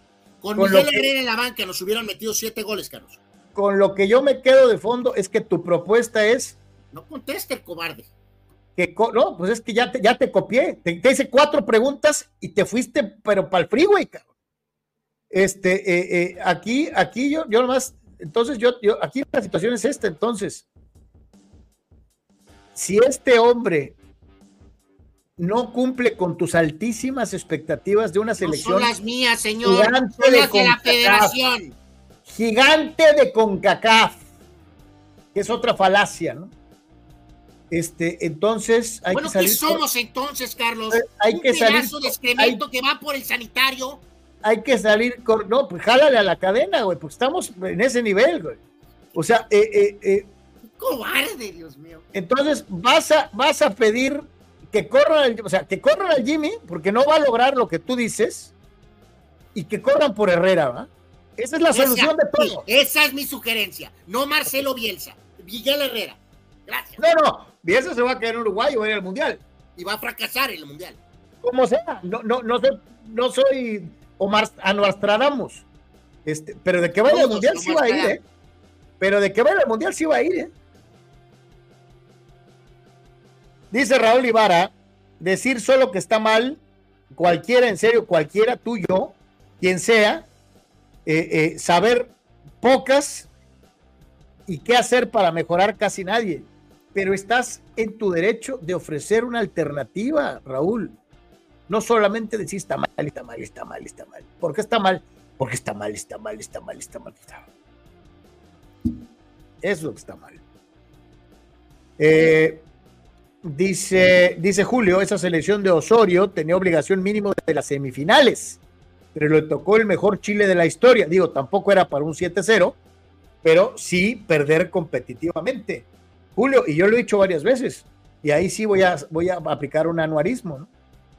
Si te vas al, al histórico de partidos, casi siempre en competencias oficiales México le gana a Chile. Y sin embargo, se topó con este bicampeón de América, es la mejor generación chilena en 40 años, que les metió siete porque el director técnico de México era un bodrio. ¿Tan, tan? A partir Eh, de ahora, de acuerdo a los criterios de Carlos, al ver un partido de la selección de México, no esperen nada y cero críticas. Increíble. No, no, al contrario, increíble. acábenselos. Pero al mismo tiempo que se critica, hay que decir los cómo y los porqués. No solamente como niño de 12 años, está, está, está, está. Hay que ofrecer alternativas. Hay que pensar poquito. Gracias. Eh, no es que no es para ti, empezó para Fighters. Si te quedó el, si te quedó el, el- bienvenido. Vámonos, Yo señores, soy señores. fan ¿ah? de Yo soy fan de Tatú, por cierto, señor. Ahora sí que tú eres Andrés el Gigante, seguro. No, yo soy Ricardo Montalbán, el señor Pero bueno. Ahora, señores, con un día como hoy, un día como hoy, después de este breviario cultural, este, eh, Raúl dice, ya empezaron con los albures, ¿qué es eso del mejor chile de la historia? Pues es el mejor chile de la historia, Raúl. Ahí está. Yo ni he dicho nada. ¿eh? Yo ni he dicho nada y ayer me tiraron a la hoguera. ¿eh? Anuar, es que ayer te convertiste en el flaco Ibáñez. Yo no dije nada. El cochambre no está de este lado, está de aquel lado. Así Un es día como hoy. Un día como hoy, 23, 23 de noviembre, es increíble. A veces este equipo que pasó tantos años literalmente opacado y borrado el mapa, el Manchester City, Carlos, cumple el día de hoy 143 años. 143 años. Eh, obviamente vive su mejor etapa en toda la vida en estos momentos con Pep. Eh, De ser eh, plato de segunda mesa, de ser equipo de relleno, ahora son el Ah. buffet. a ganarle el protagonismo al hermano mayor, ¿no? Totalmente, sí. Fue fundado en 1880 el Manchester City. El eh, pintor, el señor, eh, bueno, los murales famosos de José Clemente Orozco. Él nació en esta fecha en 1883 en Zapotlán el Grande, Carlos. El señor José. Clemente Orozco y falleció en 1949. Eh, el señor actor Michael Goog Nació en el 16 y falleció en 2011. Hay una referencia para este actor que está en la parte izquierda, del lado izquierdo, eh, en la orillita, haciendo el personaje de Alfred Carlos en las eh, primeras películas de Batman. Lo hacía muy bien este señor, ¿eh? por cierto. Él ya, aparte, otra una larga carrera. Michael Goog, él eh, nació en el 16 y falleció en 2011. El excelente manager Jack McKeon nació en 1930, todavía está aquí eh, con nosotros. Afortunadamente, él eh, lo recordamos por su inesperado título con los Marlins del 2003. De hecho, fue manager del año 99 y también precisamente en ese 2003. Eh, uno de los mejores escritores de guiones en la historia del cine en Hollywood. El señor Robert Down nació en 1934, entre otros títulos de gran éxito, él escribió el guion de Chinatown, una de las mejores películas de todos los tiempos. Eh, pitcher cubano Luis Tian nació en el 40. Eh, él participó en los equipos del de, eh, Juego de Estrellas del 68, 74 y 76.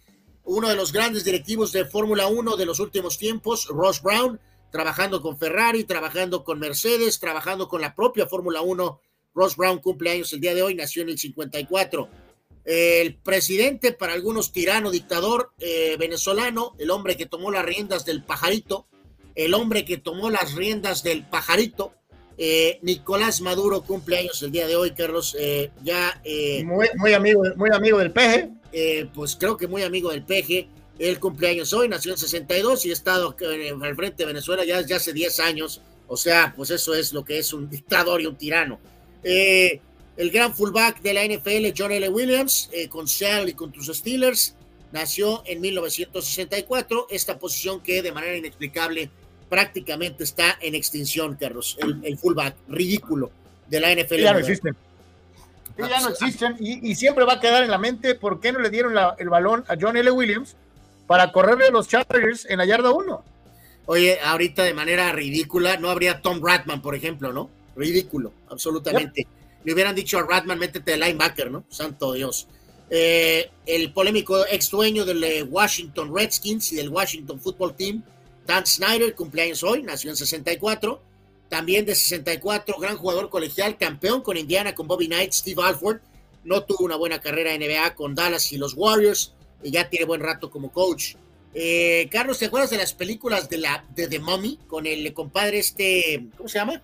El actor. Eh, ¿Con, Brandon Fraser, ¿Con Brandon Fraser? Con mi amigo Fraser, que después se convirtió en la ballena, es mi compadre. Este, bueno, ¿te acuerdas que su, el que lo apoyaba era, ahí está el personaje del lado izquierdo, precisamente, abajo de Ross Brown y arriba de Miley Cyrus, ahí está Oda Fer, que hacía el papel del hombre que ayudaba a eh, este Brendan Fraser en las películas de La momia. Eh, él nació en 70. En 71, eh, Baker, jugador NBA, empezó bien con Milwaukee, después fracasó estrepitosamente tratando de reemplazar a Sean Kemp en Seattle. Gran apoyador de los Ravens legendarios de su defensa histórica del 2000, Jamie Sharper, que acompañaba en este caso a Ray Lewis ahí en el grupo de apoyadores de los Ravens. Él nació en 74. Eh, buen jugador, power forward de la NBA con San Antonio y los Knicks. Eh, jugador toda energía, Malik Rose nació en 74. Gran jugador de hockey finlandés con los canadienses de Montreal, Saku Koivu, nació en 74. Pitcher de los padres, Carlos. Estos, este es un nombre de la época del Titán. Eh, el pitcher Adam Eaton con los padres de San Diego. Nació en 1900. Oye, a ver, nomás hay que recordar algo. Había otro Adam Eaton que era jugador de, campo. E, ese Adam Eaton es después de este Adam Eaton. Ah, exacto, que la rompía y eh, eh, eh, decías, carajo, qué curioso que dos personajes se llamen igual y uno sea así como que de rellenazazazo y el otro la haya roto, ¿no? Pues o que haya jugado, vamos a decir, un poco mejor. Touchdown de los vaqueros, Carlos. Pase de, me parece, de Dakota Cacota Prescott para Brandon Cooks. Así que se empieza a despegar Dallas. Pase a profundidad, la gran velocidad de Cooks y patético el trabajo del perímetro de los eh, Washington Commanders. Y de esta manera entonces Dallas con el complemento del punto extra. Los vaqueros se ponen adelante 14 puntos a 3 cuando quedan 8.27 eh, en el segundo cuarto. Así que Vaqueros empieza a despegar. Seguimos con la lista. Jonathan Papelbon, polémico cerrador con los Red Sox y después con los Phillies, nació en el 80. Gran sprinter jamaicano, pero obviamente ultra opacado por eh, Usain Bolt. Asafa Powell, nació en 82. Grandes campañas con los Dodgers, eh, recientemente con los Medias Rojas. Justin Turner, nació en 84. Eh, otro fullback que estaría en extinción ahorita, jugó con Chargers, con Panteras, Mike Tolbert, nació en 85, eh, mediocampista ofensivo peruano que estuvo aquí en México, Cristian Cueva, nació en 91, la cantante Miley Cyrus nació en 92, polémico liniero defensivo, lo acaban de correr de los Broncos, antes con los Vaqueros y ahora con los 49ers, Randy Gregory nació en 92, Cristian Tabó, que ha jugado en México con Puebla, Cruz Azul y con Atlas, ¿no? Nació en 93, seleccionado inglés del Tottenham, James Madison, nació en 96 y cierra la, lista de hoy, Carlos, el petardo de Gavin Lux, eterna promesa de los Dodgers en segunda base, siempre lesionado y produciendo poco. Gavin Lux es un petardo. Dice Rul ah, no, el Titán González o el Tintán Salcedo, ¿quién le queda mejor el apodo? Eh, de hecho, a ninguno, mi querido Rul. La verdad es eh, abominable en los dos. Eh, no deberían de ejercer ninguno de los dos el apodo de El Titán. Eh, con todo respeto, medio respeto y sin prácticamente ni poquito respeto, yo no compartí ese apodo, Carlos, de Adrián González. Para mí era Adrián González, básicamente. Y ahí está, señores, señores, eh, sucesos y decesos. La lista de fallecidos de hoy, Carlos, gran pelotero de grandes ligas, Hack Wilson, él falleció en esta fecha en 1948. Él tiene, eh, pues todavía, si recuerdo, creo que correctamente, el récord de más carreras impulsadas en una temporada. El angelito de Hack Wilson tuvo en la temporada de 1930 191 carreras impulsadas, Carlos. 191. Santo Dios. Eh, una buena carrera larga en grandes ligas. Eh, y reitero, es Hall of Famer Hack Wilson. Eh, Carlos, el periodista eh, directo aquí en nuestra región, en la ciudad de Tijuana, en Baja California, Jesús Blancornelas, él falleció en esta fecha en 2006, el fundador del diario Z, ¿no? el icónico actor. Sócrates, tuvo mucho contacto con, con, con, Blancornelas y Manuel Cepeda también anduvo por ahí en el Z en algún tiempo. Por supuesto. El gran actor Larry Hackman, todos lo recordamos, trabajando en I Dream of Genie y obviamente como el gran JR en Dallas, él falleció a los 81 años de edad, cáncer en la garganta hace 11 años, falleció en 2012. El gran coach de hockey, Pat Quinn, falleció en 2014, él llevó al equipo canadiense la medalla de oro en los Olímpicos del 2002, que fue un resultado histórico. El pitcher Ralph Branca falleció en 2016, él fue el lanzador de la famoso eh, del picheo que eh, repercutió en The Shot Heard Around the World, que es una de las jugadas más icónicas en la historia de, grandes ligas. Y el dueño de los Tejanos de Houston, Buck McNair, falleció en 2018. En cuanto a algunos eventos, en el 74, Carlos, hace, ¿qué? 49 eh, años, Alexis Argüello, Carlos, derrotó a Rubén El Púas Olivares en el round 13 en el Forum de Inglewood, California. Estaba parejísima la pelea, el Púas la había emparejado, Argüello con mucho más fuerza, eh, eh, eh, más contundencia, pero el Púas se las había ingeniado y lo llevó casi casi hasta el final, hasta que vino un descuido y Argüello, que era un peleador de Salón de la Fama, pues le ganó al Púas, pero le costó mucho trabajo. Correcto, en el 84 la icónica jugada de Doug Flutie como mariscal de campo de Boston College, el famoso Hail Mary de 48 yardas para batir a los huracanes de Miami 47 a 45. Eh, Flurry tiró en ese partido para 472 yardas ante uno de los mejores equipos de aquella época, si no es que el mejor. Eh, Wayne Gretzky en esta fecha en 88 anotaba su gol 600 en su carrera. En 88 el gran Steve Sachs dejaba a los Dodgers para firmar un acuerdo como agente libre con los Yankees, pacto de tres años. Lamentablemente las cosas pues no salieron muy bien.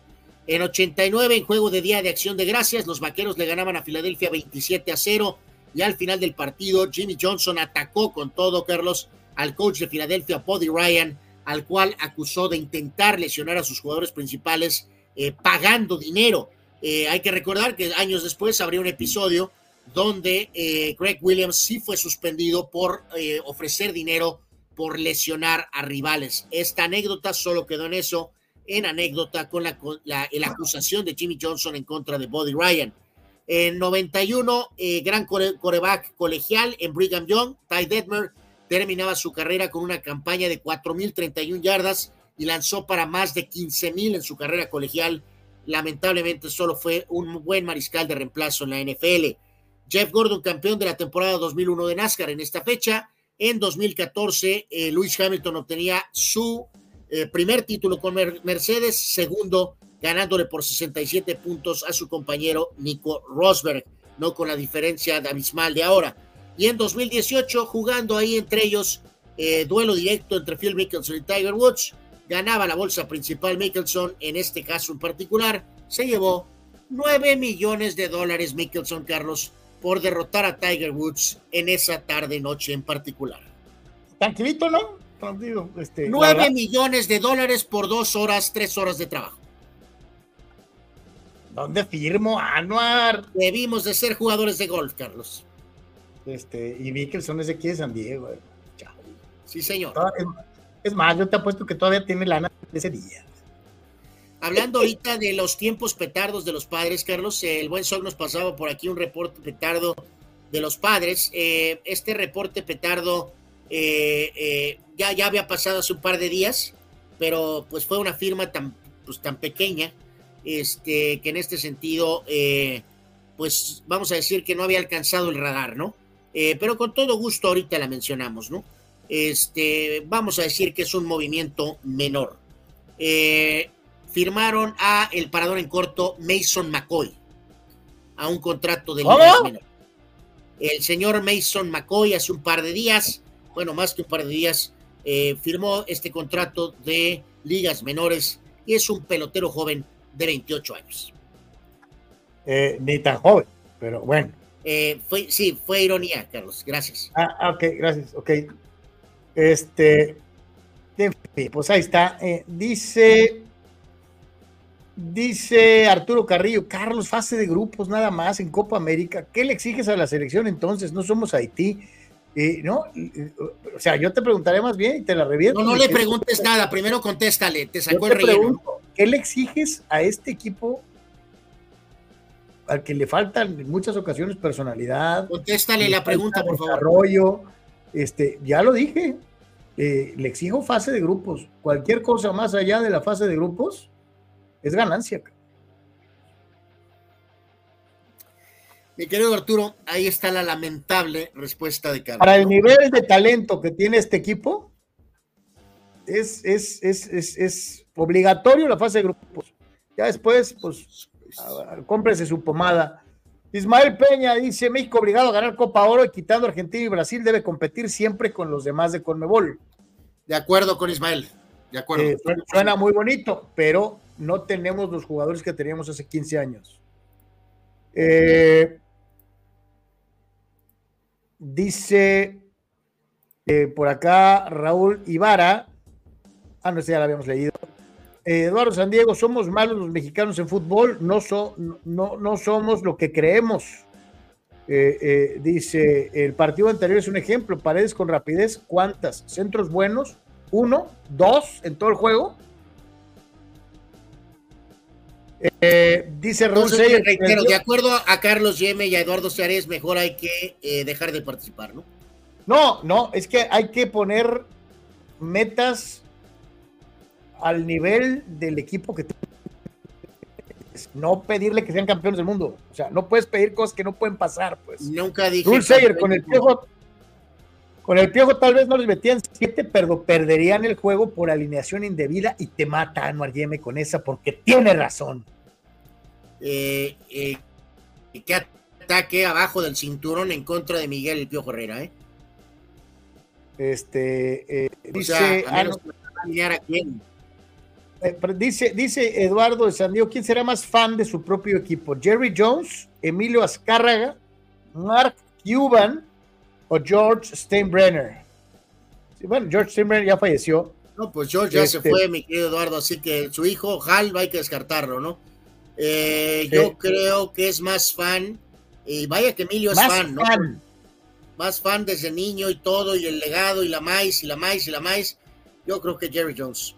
Literalmente Jerry Jones ha puesto su vida, su dinero, su tiempo. No es solamente dueño, es el gerente general del equipo literalmente cena, desayuna y come y va al baño con los Cowboys. Eh, el señor Ascar Jan tiene otros intereses que tiene que atender, si bien es muy americanista. Mark Cuban también es su principal eh, aspecto, el tema de los Mavericks, es muy apasionado, pero para mí es Jerry Jones de, de, calle, Carlos. O sea, yo, sí me voy por lo que mencionaste, por cuna, ¿no? Este, Emilio creció prácticamente en las canchas de Cuapa, o sea, desde niño le va a la América, eh, yo sí me voy a ir con Emilio Escárraga, eh, mi querido Eduardo, porque ahí no hay de que chita la bolsearon, desde muy chiquito le va al mismo equipo, ¿no? Eh, Ismael Peña, duda, ¿creen que el sistema de competencia Liga MX es reflejo del mismo sistema en la selección? Es decir, siempre bomberazos y resultados inmediatos, sino cuello. Sí, en México, en México ya le calamos con dos procesos completos, con Osorio y con Martino y no pudimos hacer nada para mejorar. No estamos acostumbrados. Tenemos resultados inmediatos. Sí, Ismael, tenemos mucho de eso. Dice Eduardo Sandío, simplemente no ilusionarnos con este equipo porque pues la realidad es otra. Solo hay que ver en dónde juegan ahorita los europeos. Y añádele, Lalo, ¿cuántos son titulares?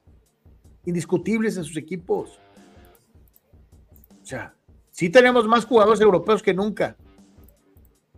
Sí, ¿en dónde? ¿Quiénes son titulares? Ahí la dejamos. Eh, vamos a ir a la pausa. Vamos a ir a la pausa y vamos a regresar para platicar un poquito acerca de fútbol americano y de algunas otras cosas más. Eh, van ganando los vaqueros 14 a 3. Van en el segundo cuarto. Y la neta ha sido como que muy discretito, eh, eh, eh, el equipo de Washington a la ofensiva no está funcionando. Pues lo que se esperaba, ¿no, Carlos? Pues que, pues que Dallas saque este compromiso, ¿no? Ajá. Básicamente, y no con mucha dificultad, ¿no? O sea, la verdad es que creo que más bien nos fallaron, no son los Pieles Rojas, no son, son los Commanders. Los Pieles Rojas daban batalla, los Commanders tal vez no. Acaban de hacer pomada al coreback Howell. Le cayeron tres o cuatro vaqueros, parecía Brockback Mountain. Ah, pausa, regresamos. utilizando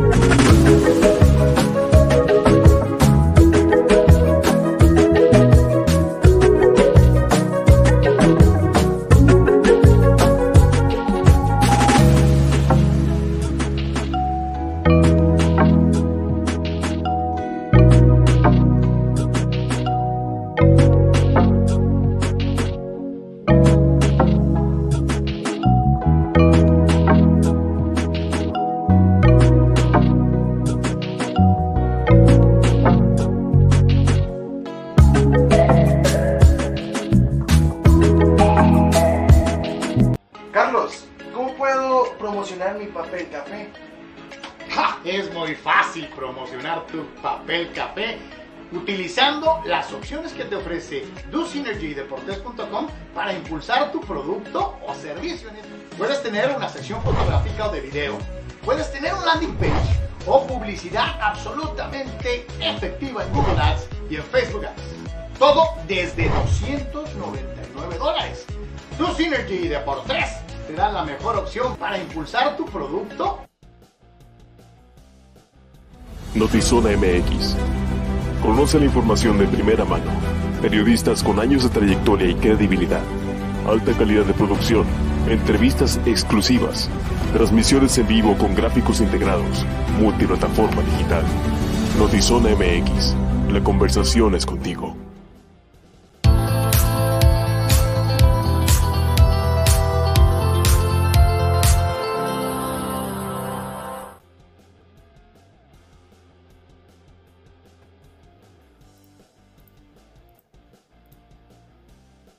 Estamos, estamos de regreso, gracias por continuar con nosotros aquí en Deportes y eh, desde luego, pues digo, para los amigos que están del otro lado de la frontera es día feriado, ¿no? O, están chambeando, eh, pero para la gente en México, pues sí, sí hay, chamba. Este, muchos seguramente, algunos de ellos saldrán corriendo terminando el programa. Este, eh, entonces, pues, pues, así está esta situación, Día de Acción de Gracias, donde ya terminó un partido de fútbol americano profesional, donde Green Bay le ganó a Detroit y los vaqueros le están ganando tranquilos, 14 a 3 a Washington al momento. Eh, Está eh, tratando de amenazar eh, el petardo Commander Team ahorita, que nos están tratando de acercarse ahorita en la recta final. Está la pausa de los dos minutos, ¿no? En, en, la serie de partidos del día de hoy, bueno, pues destaca este, ¿no? De Seattle contra San Francisco. Sí, pues este, este va a ser el tercer partido. Aquí yo creo que este queda claro que es un buen test, Carlos, para, para San Francisco, que parece que ya eh, ahorita ya se queda un poquito a un lado el tema de eh, posibles este, excusas al recuperar a su gente. Eh, y obviamente Seattle siempre es complejo en casa, así que va a ser un buen test más bien desde el punto de vista de los 49ers, ¿no? Aún así, eh, Seattle está con esta marca de 6 y 4, manteniéndose a flote en la era post-Russell Wilson con el mediocre coreback Gino Smith, pero eh, San Francisco jugando fuerte, me refiero jugando completo prácticamente. Eh, aquí creo, Carlos, que no hay mucho pretexto, ¿no? No por paliza, pero San Francisco necesita este juego. Recordar, están 7 y 3, en este caso Detroit cayó, así que San Francisco igual ahorita está jugando Dallas, que va a ganar y va a llegar a 8 y 3 San Francisco busca la victoria para llegar a 8 y 3. Entonces, eh, digo, Seattle está en la pelea ahorita, obviamente, por el tema de playoff, con 6 y 4, también es un juego obviamente importante para ellos, pero pensando en el tema del el segundo sitio de la conferencia nacional, es evidentemente que esto es un juego que San Francisco no debería de volar, Carlos. este, reponer, por ejemplo, aquella derrota nefasta que tuvieron en Cleveland. Vamos a ver si se ayudan a sí mismos los Seahawks y le meten el pie un poco a San Francisco de alguna manera y ayudan sus propios intereses. Van a requerir producción del bulto de Gino Smith probablemente hoy para batir supuestamente unos 49ers completos. Oye, Yanni, te pregunté qué piensas de el, partido de, de, Black Friday, el primero en la historia del Fines Jets. Este, ¿Qué piensas del partido de la NFL en viernes en la noche? Pues como dices tú, Carlos, pues todo tiene el ángulo comercial.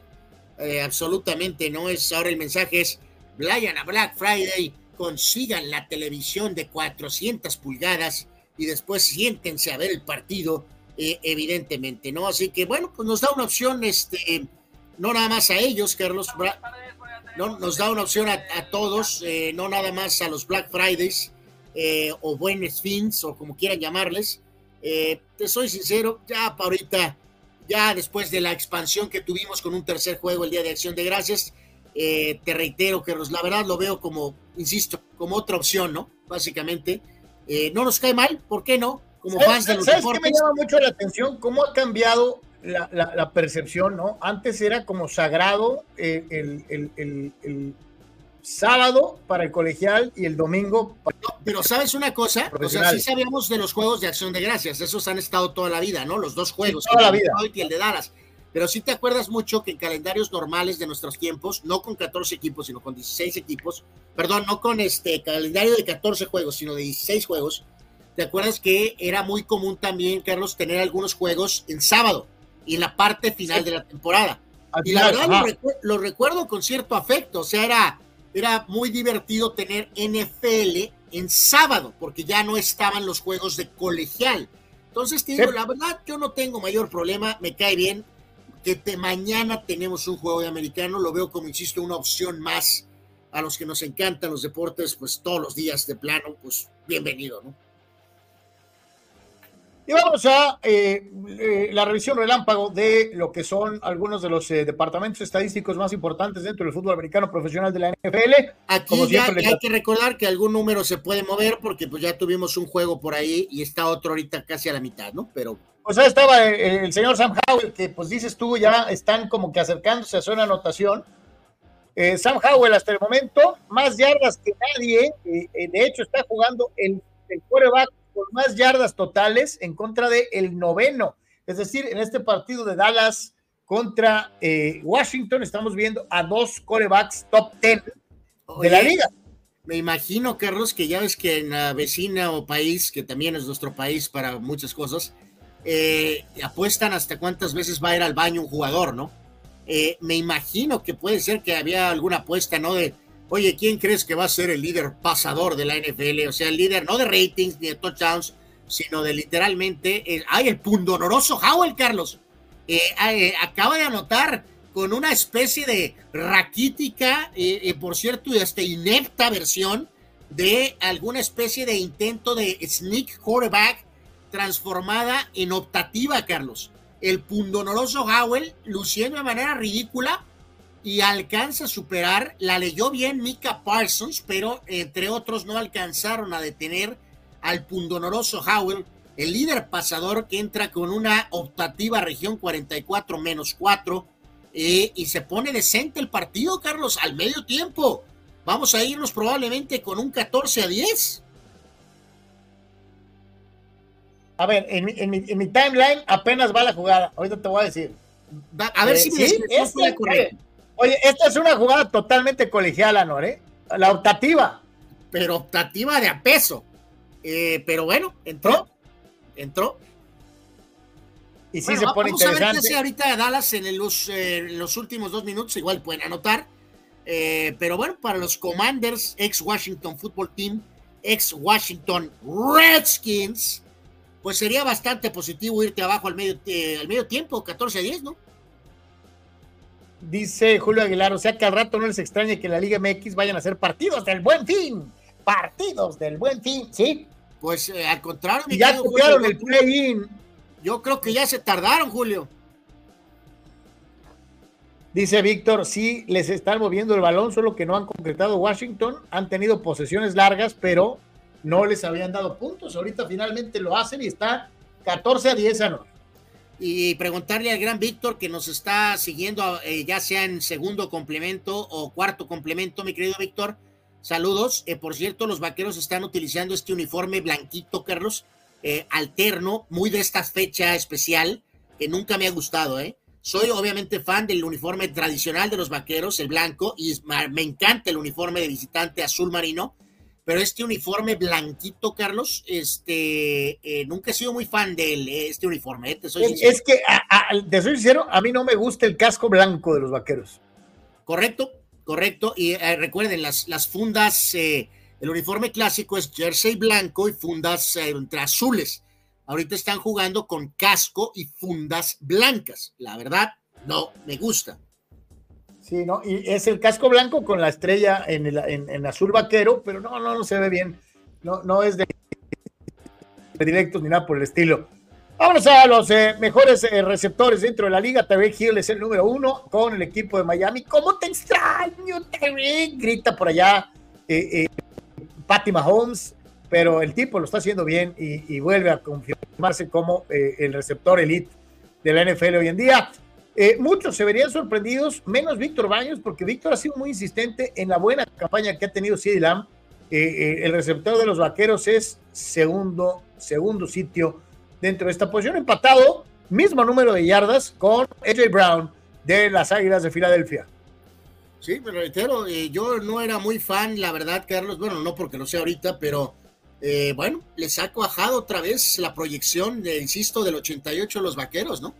Este, ya pasamos por Drew Pearson, Michael Irving, por Des Bryant, y ahora CD Lamb está respondiendo a esa expectativa. Y aparte, ahí hay uno de esos nombres maravillosos que son de eh, gran resaltar en nuestro humilde, particular y microscópico espacio, que es tu jugador favorito, Carlos, Amon Ra Sam Brown que tuvo acción hace rato, el de los eh, eh, Leones de Detroit, y destacar obviamente ¿no? a Keenan Allen de los Chargers en la posición número 4, eh, dentro de lo que es los receptores líderes en la NFL. En los corredores hasta Witte da, Christian McCaffrey, primer lugar con los 49 de San Francisco, solo 825 yardas, ya ha entrado. Pero Carlos, todavía él medio pasa, Carlos, ve el bajón con Mostert de 825 a 691. O sea, no, o sea, no son mil, pero son ciento y pico de. O sea, es ridículo, ridículo.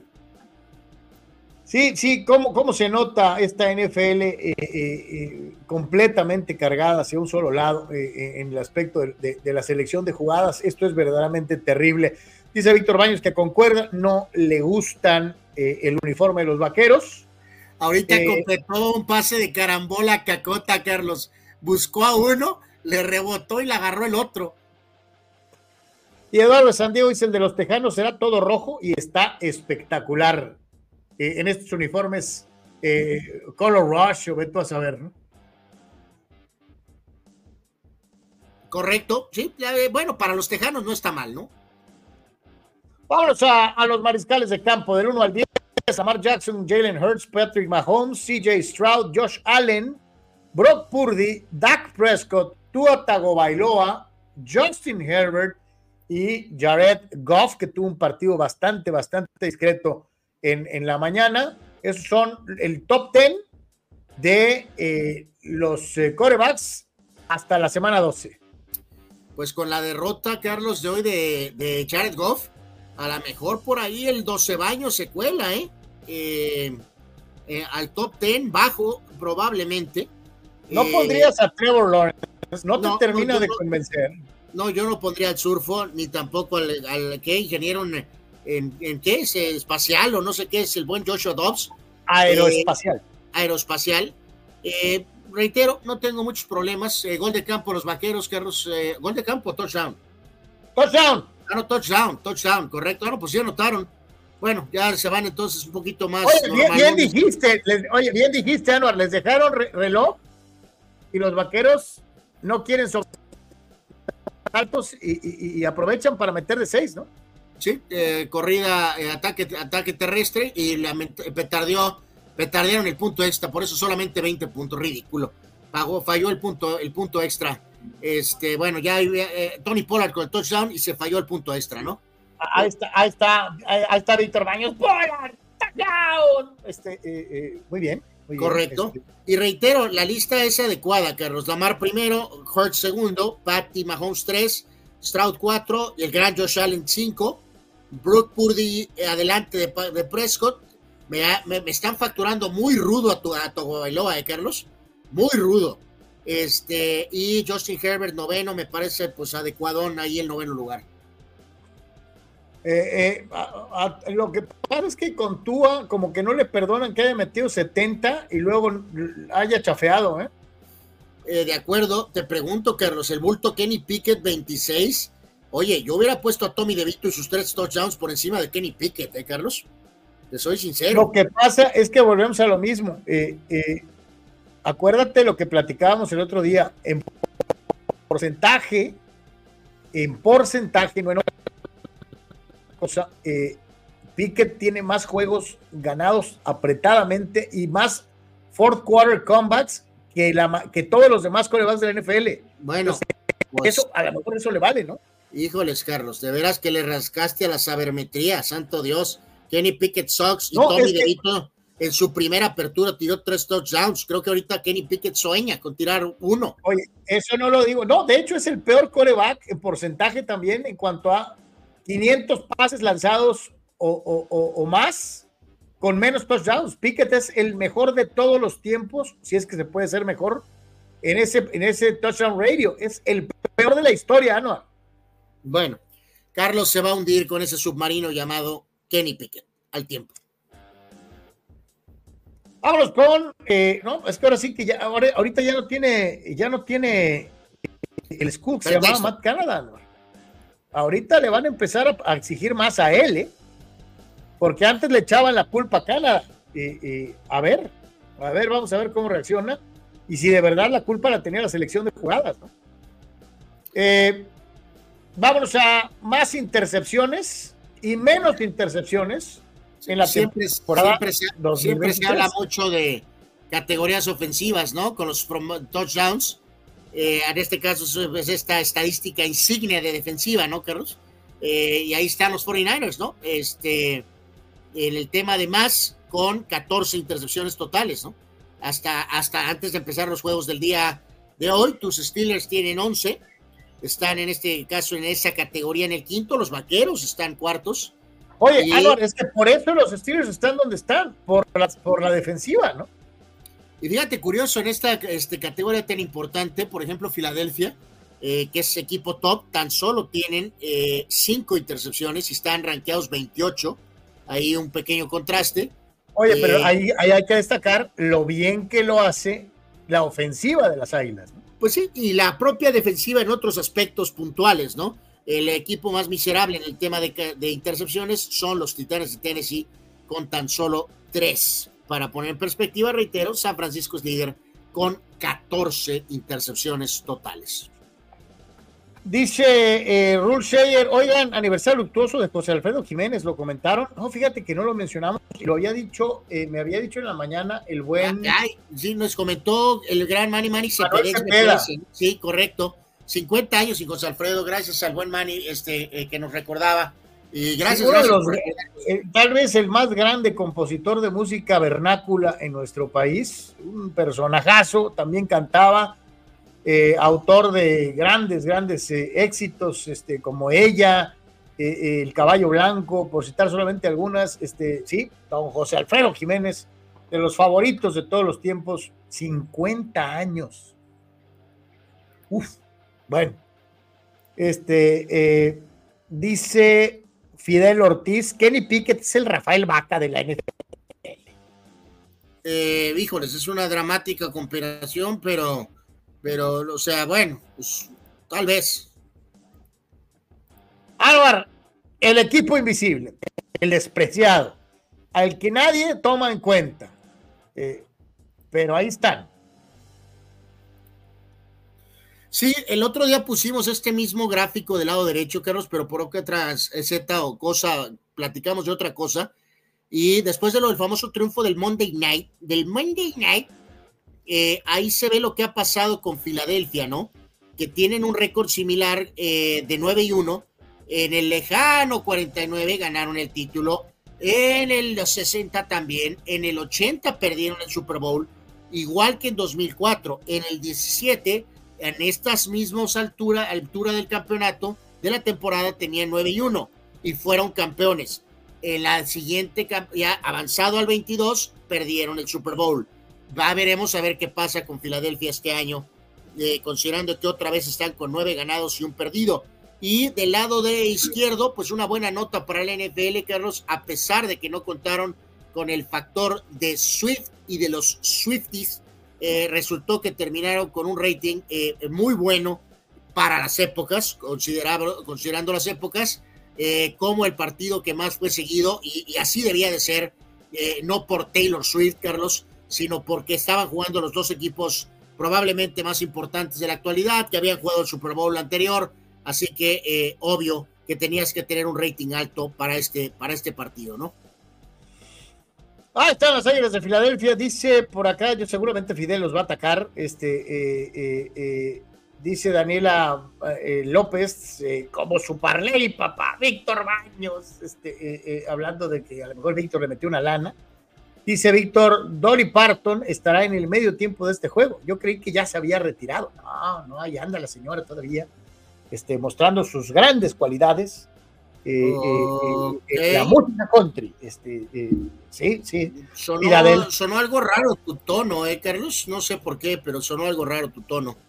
Ah, no, el, el león piensa que todos son de su condición. Yo soy prístino y blanco en mis pensamientos. Yo jamás digo cosas en doble sentido. Diría que, quisiste hacer alguna referencia a alguna parte del cuerpo, si no me equivoco. No, es la gran Dolly Parton. Este, eh, eh, sí. Ah, Dice Fidel, los Eagles becados de Filadelfia y su coreback don nadie, Jalen Hurts. Santo Dios. Bueno. Dice Rule Sayer, a Piquet lo apapachan mucho solo por ser nativo de la zona. Carlos, el crédito se le acaba esta temporada o una más, es su segunda temporada y ya no está Canadá. La exigencia empieza ya. Ya. Oigan, eh, amigos, a los que siguen con nosotros en este eh, especial de acción de gracias. Eh, Carlos es un meme en el tema de Kenny Piquet o Bulto Piquet o como se llama el contenedor Piquet. ya ven que ponen esos memes de trata de estar con alguien que te vea como no sé quién. En este caso, Muchachos, traten de estar con alguien que los defienda como el bulto de Kenny Pickett. O que defiendan al bulto de Kenny Pickett. No, eh, eh, eh, yo, sí te digo, creo que el chavo le falta, sí le falta, pero no es tan malo como dicen. Este, en fin. Ah, no, vamos a los resultados de la Liga Mexicana del Pacífico. Sí, la Mexpac igual, solo pizarra básicamente resultados. los Águilas ganaron el partido ayer. Siembras, siembras la duda eh, eh, en las mentes virginales y puras de nuestros aficionados. Silvano Camarena dice, esas manos, Carlos, esas manos, eh, aquí están. Sí, sí, Carlos, totalmente. Tú, tú, tú, este, es ese factor de venderte como un ángel purificado caído del cielo, evidentemente ridículo, ¿no? Pero bueno, los Águilas le ganan a Sultanes 4 a 3. Moshis le ganó Hermosillo 2 a 1. Navajoa paleó a Guasave 15 carreras a 4. Tomateros venció 7 a 3 a Ciudad Obregón. Y Venados le ganó 11 carreras a 5 a los Charros. Reiteramos, sigue al frente de Guasave. Eh, ligeramente dos y medio de ventaja sobre Navajoa. Tomateros es tercero. Y en este caso reafirmamos los Águilas, Carlos. Ya empiezan a remontar posiciones. Ya en este momento tienen mejor récord. Bueno, ligeramente por microporcentaje que los Yaquis de Ciudad Obregón y están adelante de los Charros y de los Sultanes. Ahí está entonces, señores, señores, y platícanos las locas aventuras de la Fórmula 1, en donde parece se empiezan a abrir las puertas para otro piloto mexicano. Eh, pues buena noticia hasta cierto punto el día de hoy, Carlos. Ya teníamos un par de años eh, esperando algún avance en esta relación de Pato Ward con McLaren. Eh, lo ha hecho bien este piloto mexicano en Indy y ahora pues se da un pasito que lo acerca hasta cierto punto a McLaren, aunque te soy sincero, Carlos, el panorama todavía sigue siendo muy complejo, ¿no? Va a ser piloto de reserva, pero al mismo tiempo va a seguir en Indy. Y hay que recordar que McLaren tiene a Lando Norris y tiene a Piastri, Carlos. A menos que se dé una situación que, por ejemplo, Lando Norris fuera tal vez, Carlos, a Red Bull, eh, no el año que viene, porque se supone que va a seguir Checo, sino para 2025. No sé si eso abra las puertas, tal vez en McLaren de Pato Ward. Eh, así que bueno, sí, piloto de reserva. pero, sí vamos a, vamos a dejar algo bien claro, ¿no? Eh, está chavo, tiene 24 años. a lo mejor este acercamiento, como bien mencionaste, pues tienes ahí un par de pilotos con un poquito más de experiencia a lo mejor podrías pensar en que cuando tenga 26, en un par de años, podría dársele una oportunidad, ¿no? Bueno, es que ese es el tema, pues que los otros dos también son jóvenes, Carlos. Pues Entonces, pero Lando Norris es, una, es un piloto estrella. O sea, es un piloto que puede ser que pudiera haber algún movimiento con él. Tal vez. Este, eh, así que bueno, al tiempo veremos, Carlos, si se puede concretar esto realmente, que Pato Ward eh, pueda ser piloto de Fórmula 1, eh, vamos, obviamente, a lo mejor tomando las riendas de Checo Pérez o lo que algún momento tuvo brevemente por algunas campañas Esteban Gutiérrez, reitero, es de esas cosas raras, Carlos, que estás eh, a un pasito de entrar a la habitación, a la, a la, a la, pues no dejas de estar afuera de la puerta, ¿no? Literalmente. Pues estás más cerquita, ¿no? Pero, pero, pues a ver. Estás más cerquita, pero necesitas que te abran la puerta, pues. Yo, lo que sí pienso es que, por ejemplo, el caso de Esteban, ¿no? Se fue y sabíamos que no iba a regresar, ¿no? O sea, de una u otra manera. Sabíamos que no iba a regresar. Menos mal que se movió bien, Carlos, y encontró precisamente ese rol de piloto reserva en, en Mercedes. Pero es obviamente otra dinámica, pues, ¿no? Realmente lo contrataron para ser piloto de pruebas, ¿no? Literalmente a Esteban, ¿no? Piloto del simulador, piloto para ocasiones este, donde el auto aparece en X lugares, ¿no? No hay secreto sobre eso, ¿no? Eh, solo estaría en posibilidades, Esteban, de estar al frente de ese auto si sufren un accidente grave Hamilton o George Russell, así, de plano. ¿Y, hablabas de Lewis Hamilton?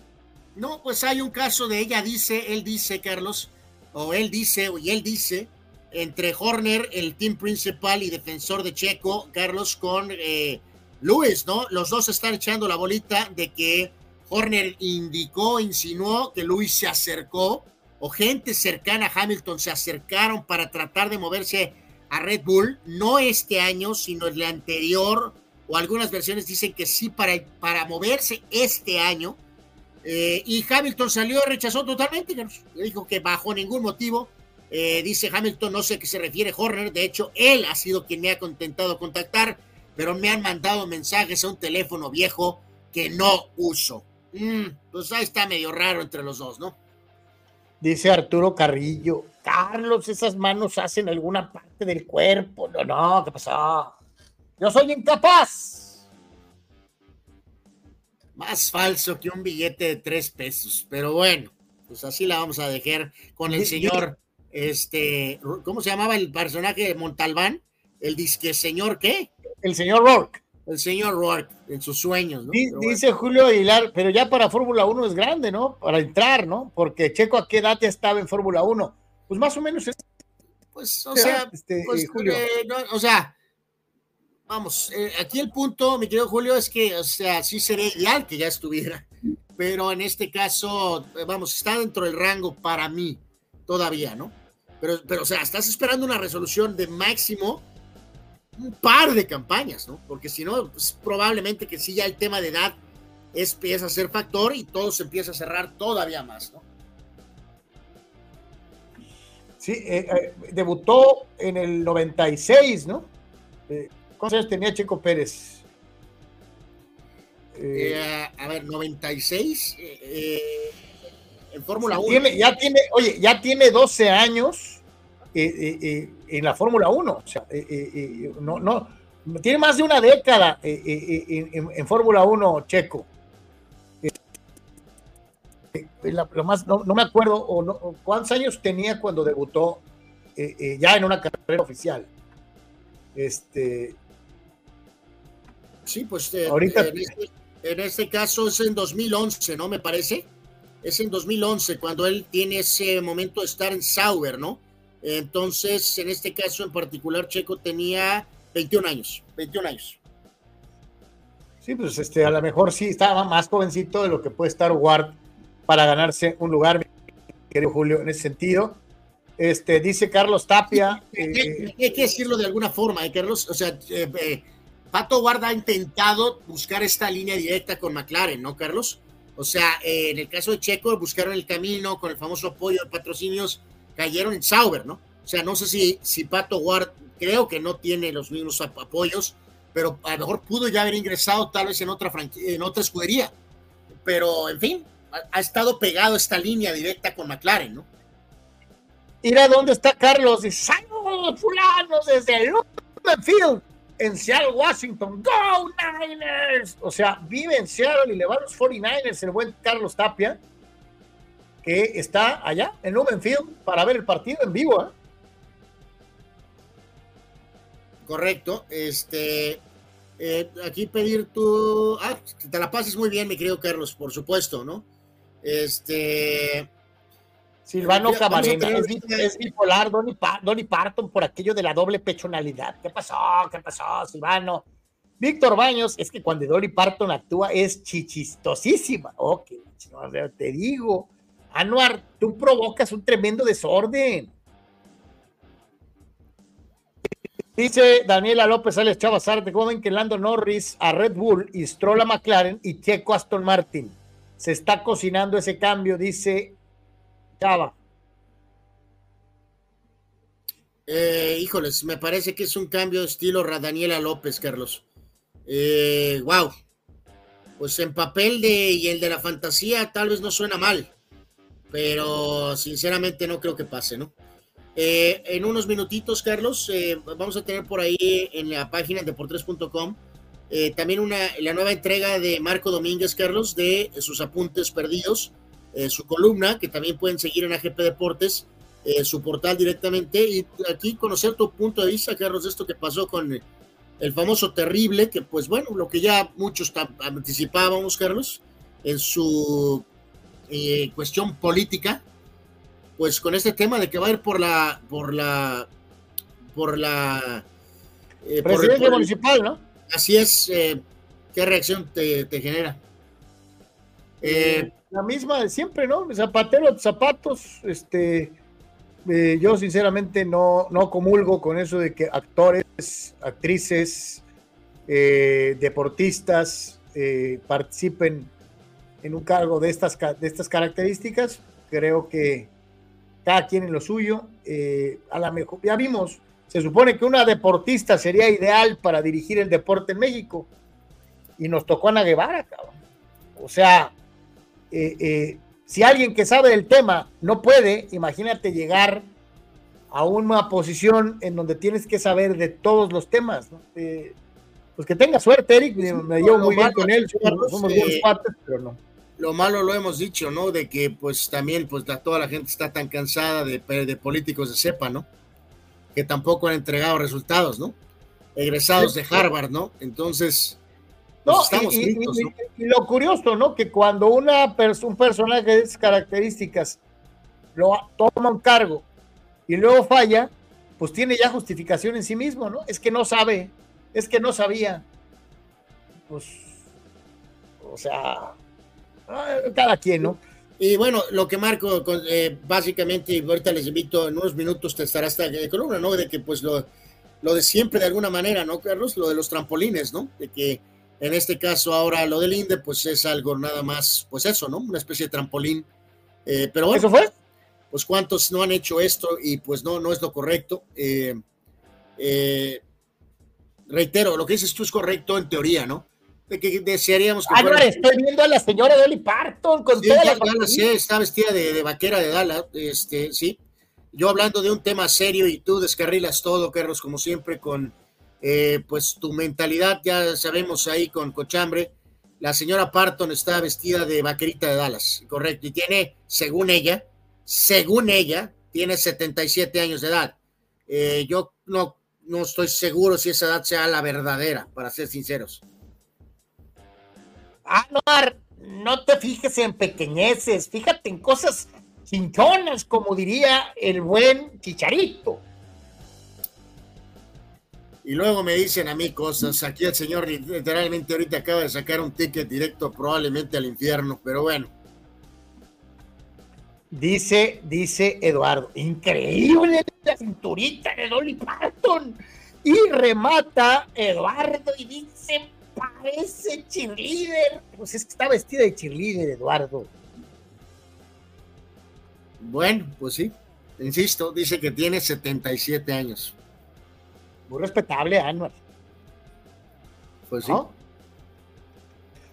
Ya para terminar, señores señores, vamos a las últimas dos, son de chútale, eh, eh, y gracias a todos. Nada más me quedo rápido con la duda, Carlos. También esto de lo que sigue, busca ahora Eric, ¿es otro trampolín o, ya será este el último trampolín? No, pues si Cuauhtémoc fue gobernador, ¿qué, ¿qué le impediría a Eric dentro de tres años, si más o menos le va bien querer ser gobernador? ¿Por qué no?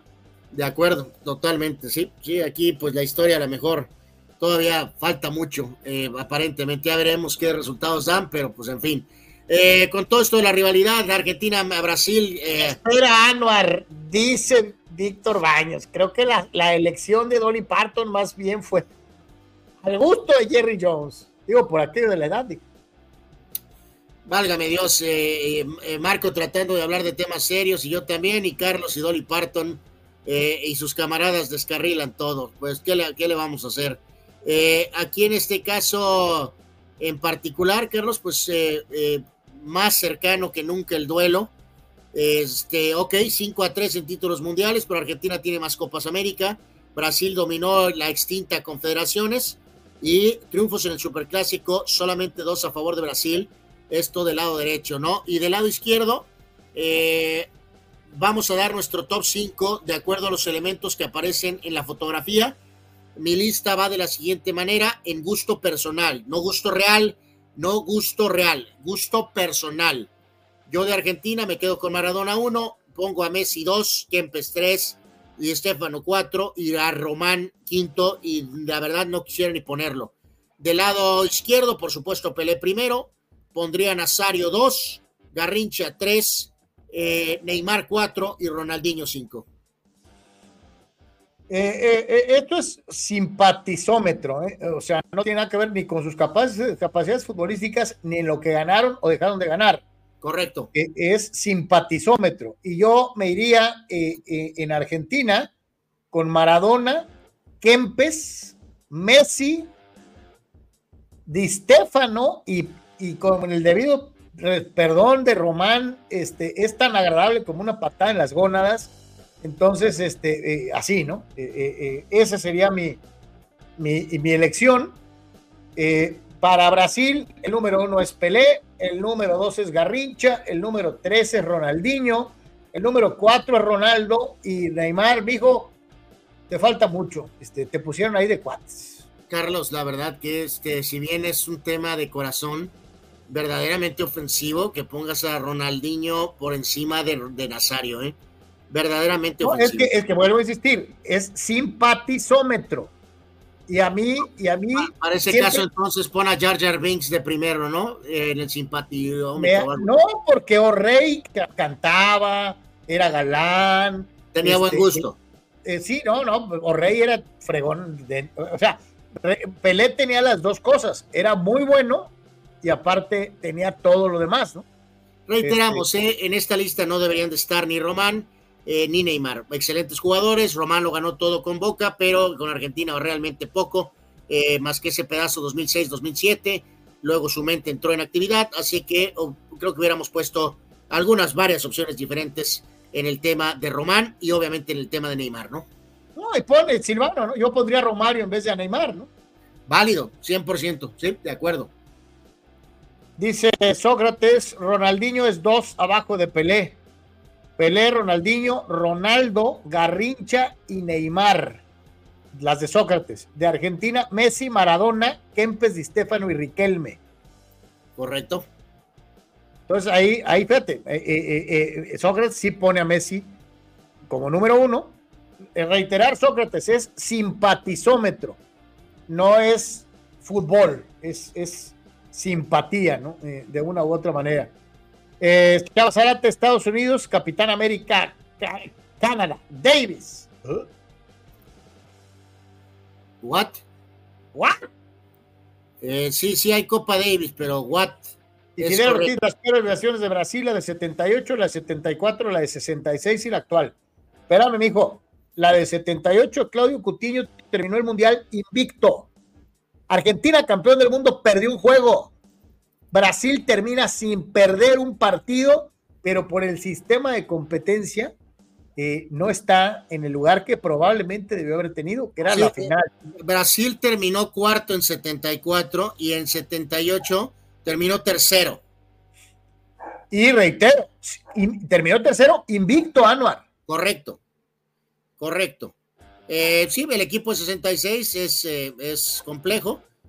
Donde los cogieron a patadas. Sí, es, pues de hecho es su, es su segundo peor resultado histórico terminaron 11, eh, era un mundial obviamente más corto, pero terminaron 11 en la ronda de grupos, en el 34 habían terminado 14 en la primera ronda, son sus resultados más eh, complicados, el siguiente peor es el de Italia 90, donde terminaron novenos en octavos de final, ¿no? Chava Sara te dice, 66 eh, es campeón del mundo, 74 era para Argentina. ¿Qué estás fumando, Jen Ortiz? a ver, campeón del mundo 66, ¿quién? Brasil ni calificó la fase de grupos y Argentina eh, eh, fue eh, acusado de ser hasta animales. Carlos, creo que ya a lo mejor alguna bebida del día de los ¿qué? Del día de Acción de Gracias ya está tomando efecto, Carlos. Sí, yo creo que sí. dice Chava Certe que la peor versión de Brasil es la de 2010 y la de 90. Ese equipo del 2010 es correcto, era absolutamente insípido, sin embargo, alcanzaron a terminar sextos, Carlos, eh, en cuartos, ¿no? Eh, pues que es donde se han quedado desde el 2006, ¿no? 2006 eh, la posición oficial final fue quinto en cuartos, 2010 sexto en cuartos, fueron en su propio país cuartos en el 14, lo cual es un fracaso, y aparte les metieron siete, y en los últimos dos mundiales se han quedado en cuartos con posiciones oficiales de sexto en 2018 y séptimo en este pasado Mundial de 2022, que fue una petardeada de proporciones épicas. Anuar, acabo de ver la gran sonrisa de Tony Pomo. Si fuera exclusivamente en el simpatizómetro, eh, eh, Stovak, Danny White, Troy Aikman y Tony Pomo. Ah, y Dakota. ¿Cuál sería tu clasificación de los Cowboys simpáticos? Eh, ya esto lo hemos contestado en el pasado, Carlos. Eh, primer lugar Troy Aikman, segundo Stovak, eh, pondría tercero a Danny White, cuarto a Tony Pomo y Dakota Prescott. Anuar, pero no, estás, tú estás viendo con, estadísticas y campeonatos. No, no, no, no, no, no, no, no. A mí no me interesa el, el, el, el, Rossi, ¿qué? El, rizazómetro o no sé qué que, Tony Pomo hace comerciales de Corona, que anduvo con Jessica Simpson. I don't care. Eh, así que aunque Troy Aikman sea considerado robótico eh, y la personalidad seria y de Roger Stovak que llegó a decir eh, también disfruto del sexo, nada más que lo hago con una mujer. Eso dijo. Una sola, con una sola mujer. Con su esposa, correcto. Así que simpatitómetro o como se llame o no, Eggman 1, Stovak 2. el simpatizómetro pondría a Tony Pomo en primer lugar, con su gran sonrisa y sus anuncios de tenis. Este, de acuerdo, mantengo mis decisiones. me fíjate, Víctor se va más para atrás. Dice, el Dandy Don Meredith era una personalidad, digo, también este, hay que recordarlo con esa participación que tenía con Howard Cosell. Casi casi se mentaba la madre al aire, eh, eh, era, era una cosa divertida verlos este, en aquella época. Dice Eduardo de San Diego, Dolly Parton cantó We Are the Champions en Dallas Nation. ¿Será una indirecta o un presagio? ¿Qué piensas de ello? Creo que le están buscando, este, me cae que estamos buscando la X del tesoro dentro del baño, ¿no? Híjole, CD Lamb, uy, si hubiera hecho esa, esa atrapada hubiera sido la, jugada del juego, ¿eh? pero bueno, en fin. Vámonos, señores, con la última eh, y nos vamos precisamente con eh, los goleadores. ¿no? Aquí, rápido, eh, creo que teníamos pendiente esta de Eduardo Carlos, rapidísimo aquí, a ver, reiteramos, sorry si se nos quedan a veces algunas, muchachos, no es, ya nos falla el cerebro a veces, pero a ver, Eduardo, dice, Mr. Chip hizo una pregunta interesante, si pudieras volver en el tiempo y escoger una jugada de fútbol que pudieras cambiar, ¿cuál cambiarías? Eh, ya no me funciona el cerebro, Carlos, pero ¿sabes qué cambiaría? El, gol de anulado de México en 86. A ver hasta dónde hubiéramos llegado. El gol, ah, hay, un montón, pero ahorita se me vino a la cabeza esa. El gol anulado en contra de México en el 86. A, ver, te pregunto ahí, ¿el de 86 o que Luis Hernández lo hubiera retacado en 98? No, no, no, no, no, no, el de 86, Carlos, por la localía. Eh, lo cual eso, reitero, además hubiera sido increíble porque nosotros estábamos en Guadalajara, Carlos. Eso hubiera llevado a México a Guadalajara, Carlos, a jugar contra Francia, papá. Así que, ¿qué tal hubiera estado ese jueguito en el Jalisco? Ve, ve Víctor Baños, ¿no? Él sí se va con la que te mencioné, dice la de Luis Hernández contra Alemania, que no fue gol en 98. Ese gol, ese, ese gol hubiera caído, matas a Alemania, ¿eh? Alemania no se levanta de esa. Ay Dios, no estoy tan seguro de esa, Carlos, pero bueno, tal vez. Dice eh, Sogans, hablando de eliminar jugadas, el VAR hubiera eliminado el penal de Márquez sobre Robin o se hubiera mantenido. Yo, digo que, sí lo hubieran marcado penal. Yo, sí, yo también. hubiera mantenido. Eh, eh, dice dice Rule no, aquí no, es lo que menos tiene que ver, mi querido, mi querido Rule él dice que yo arranqué a Romo eh, en, el, en el simpatizómetro solo por ser mexicano. No. De hecho, yo nunca he visto. Rul, te puedo asegurar que ni yo ni Carlos, creo, obviamente yo no, 100%, y Carlos no al 100%, pero te aseguro que no tiene el virus del eh, señor Enrique Garay. Eh, casi estoy seguro de ello.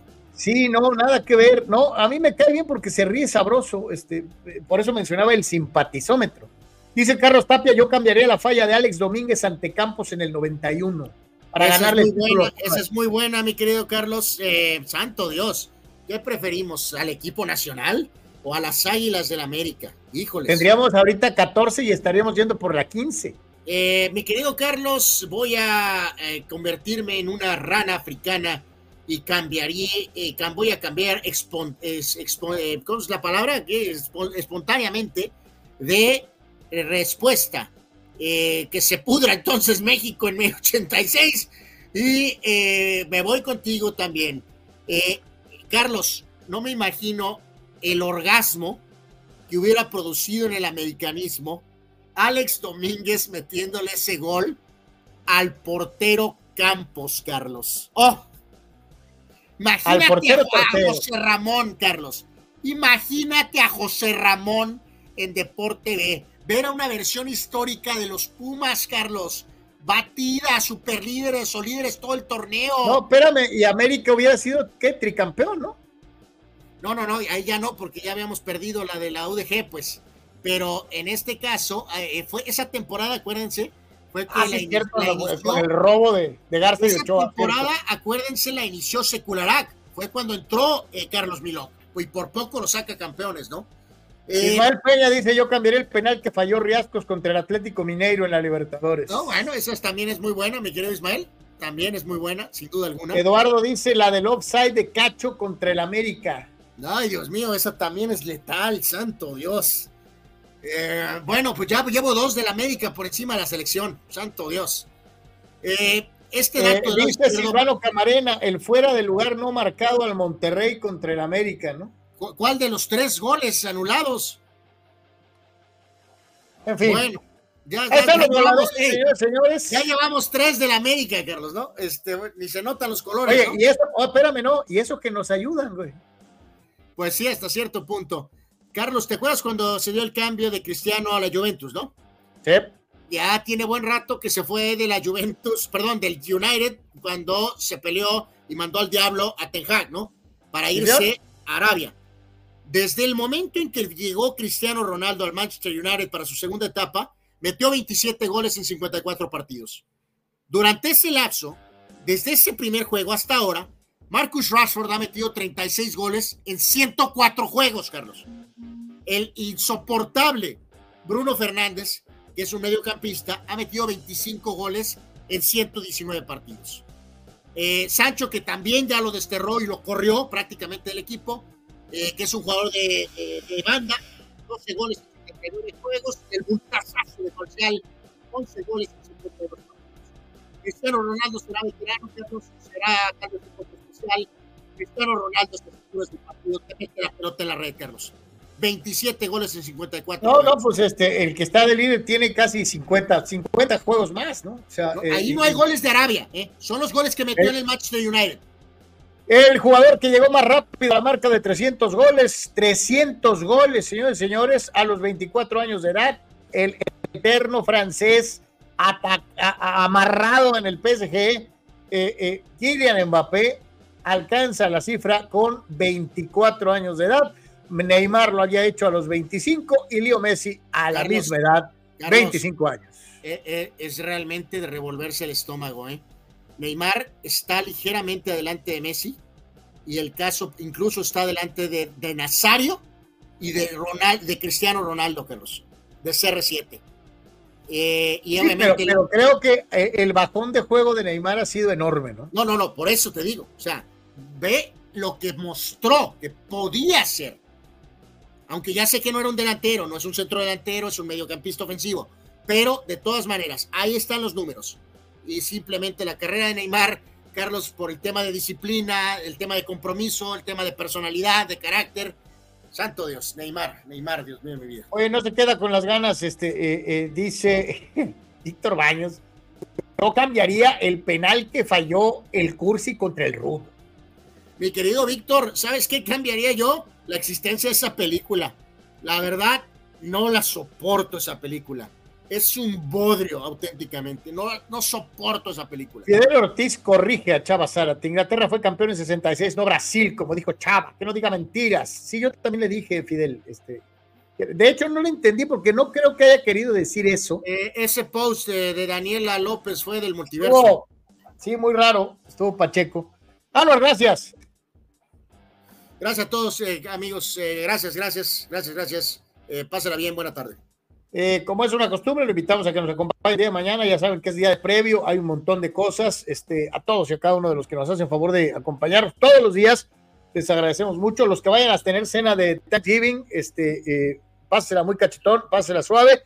Todavía va a tener ahorita el de los vaqueros, al rato empieza el de Seattle 49ers. Va a tener los juegos del play-in este, de la Liga MX. Entonces, disfrútenlos mucho, mucho, este, como un pollo salvaje.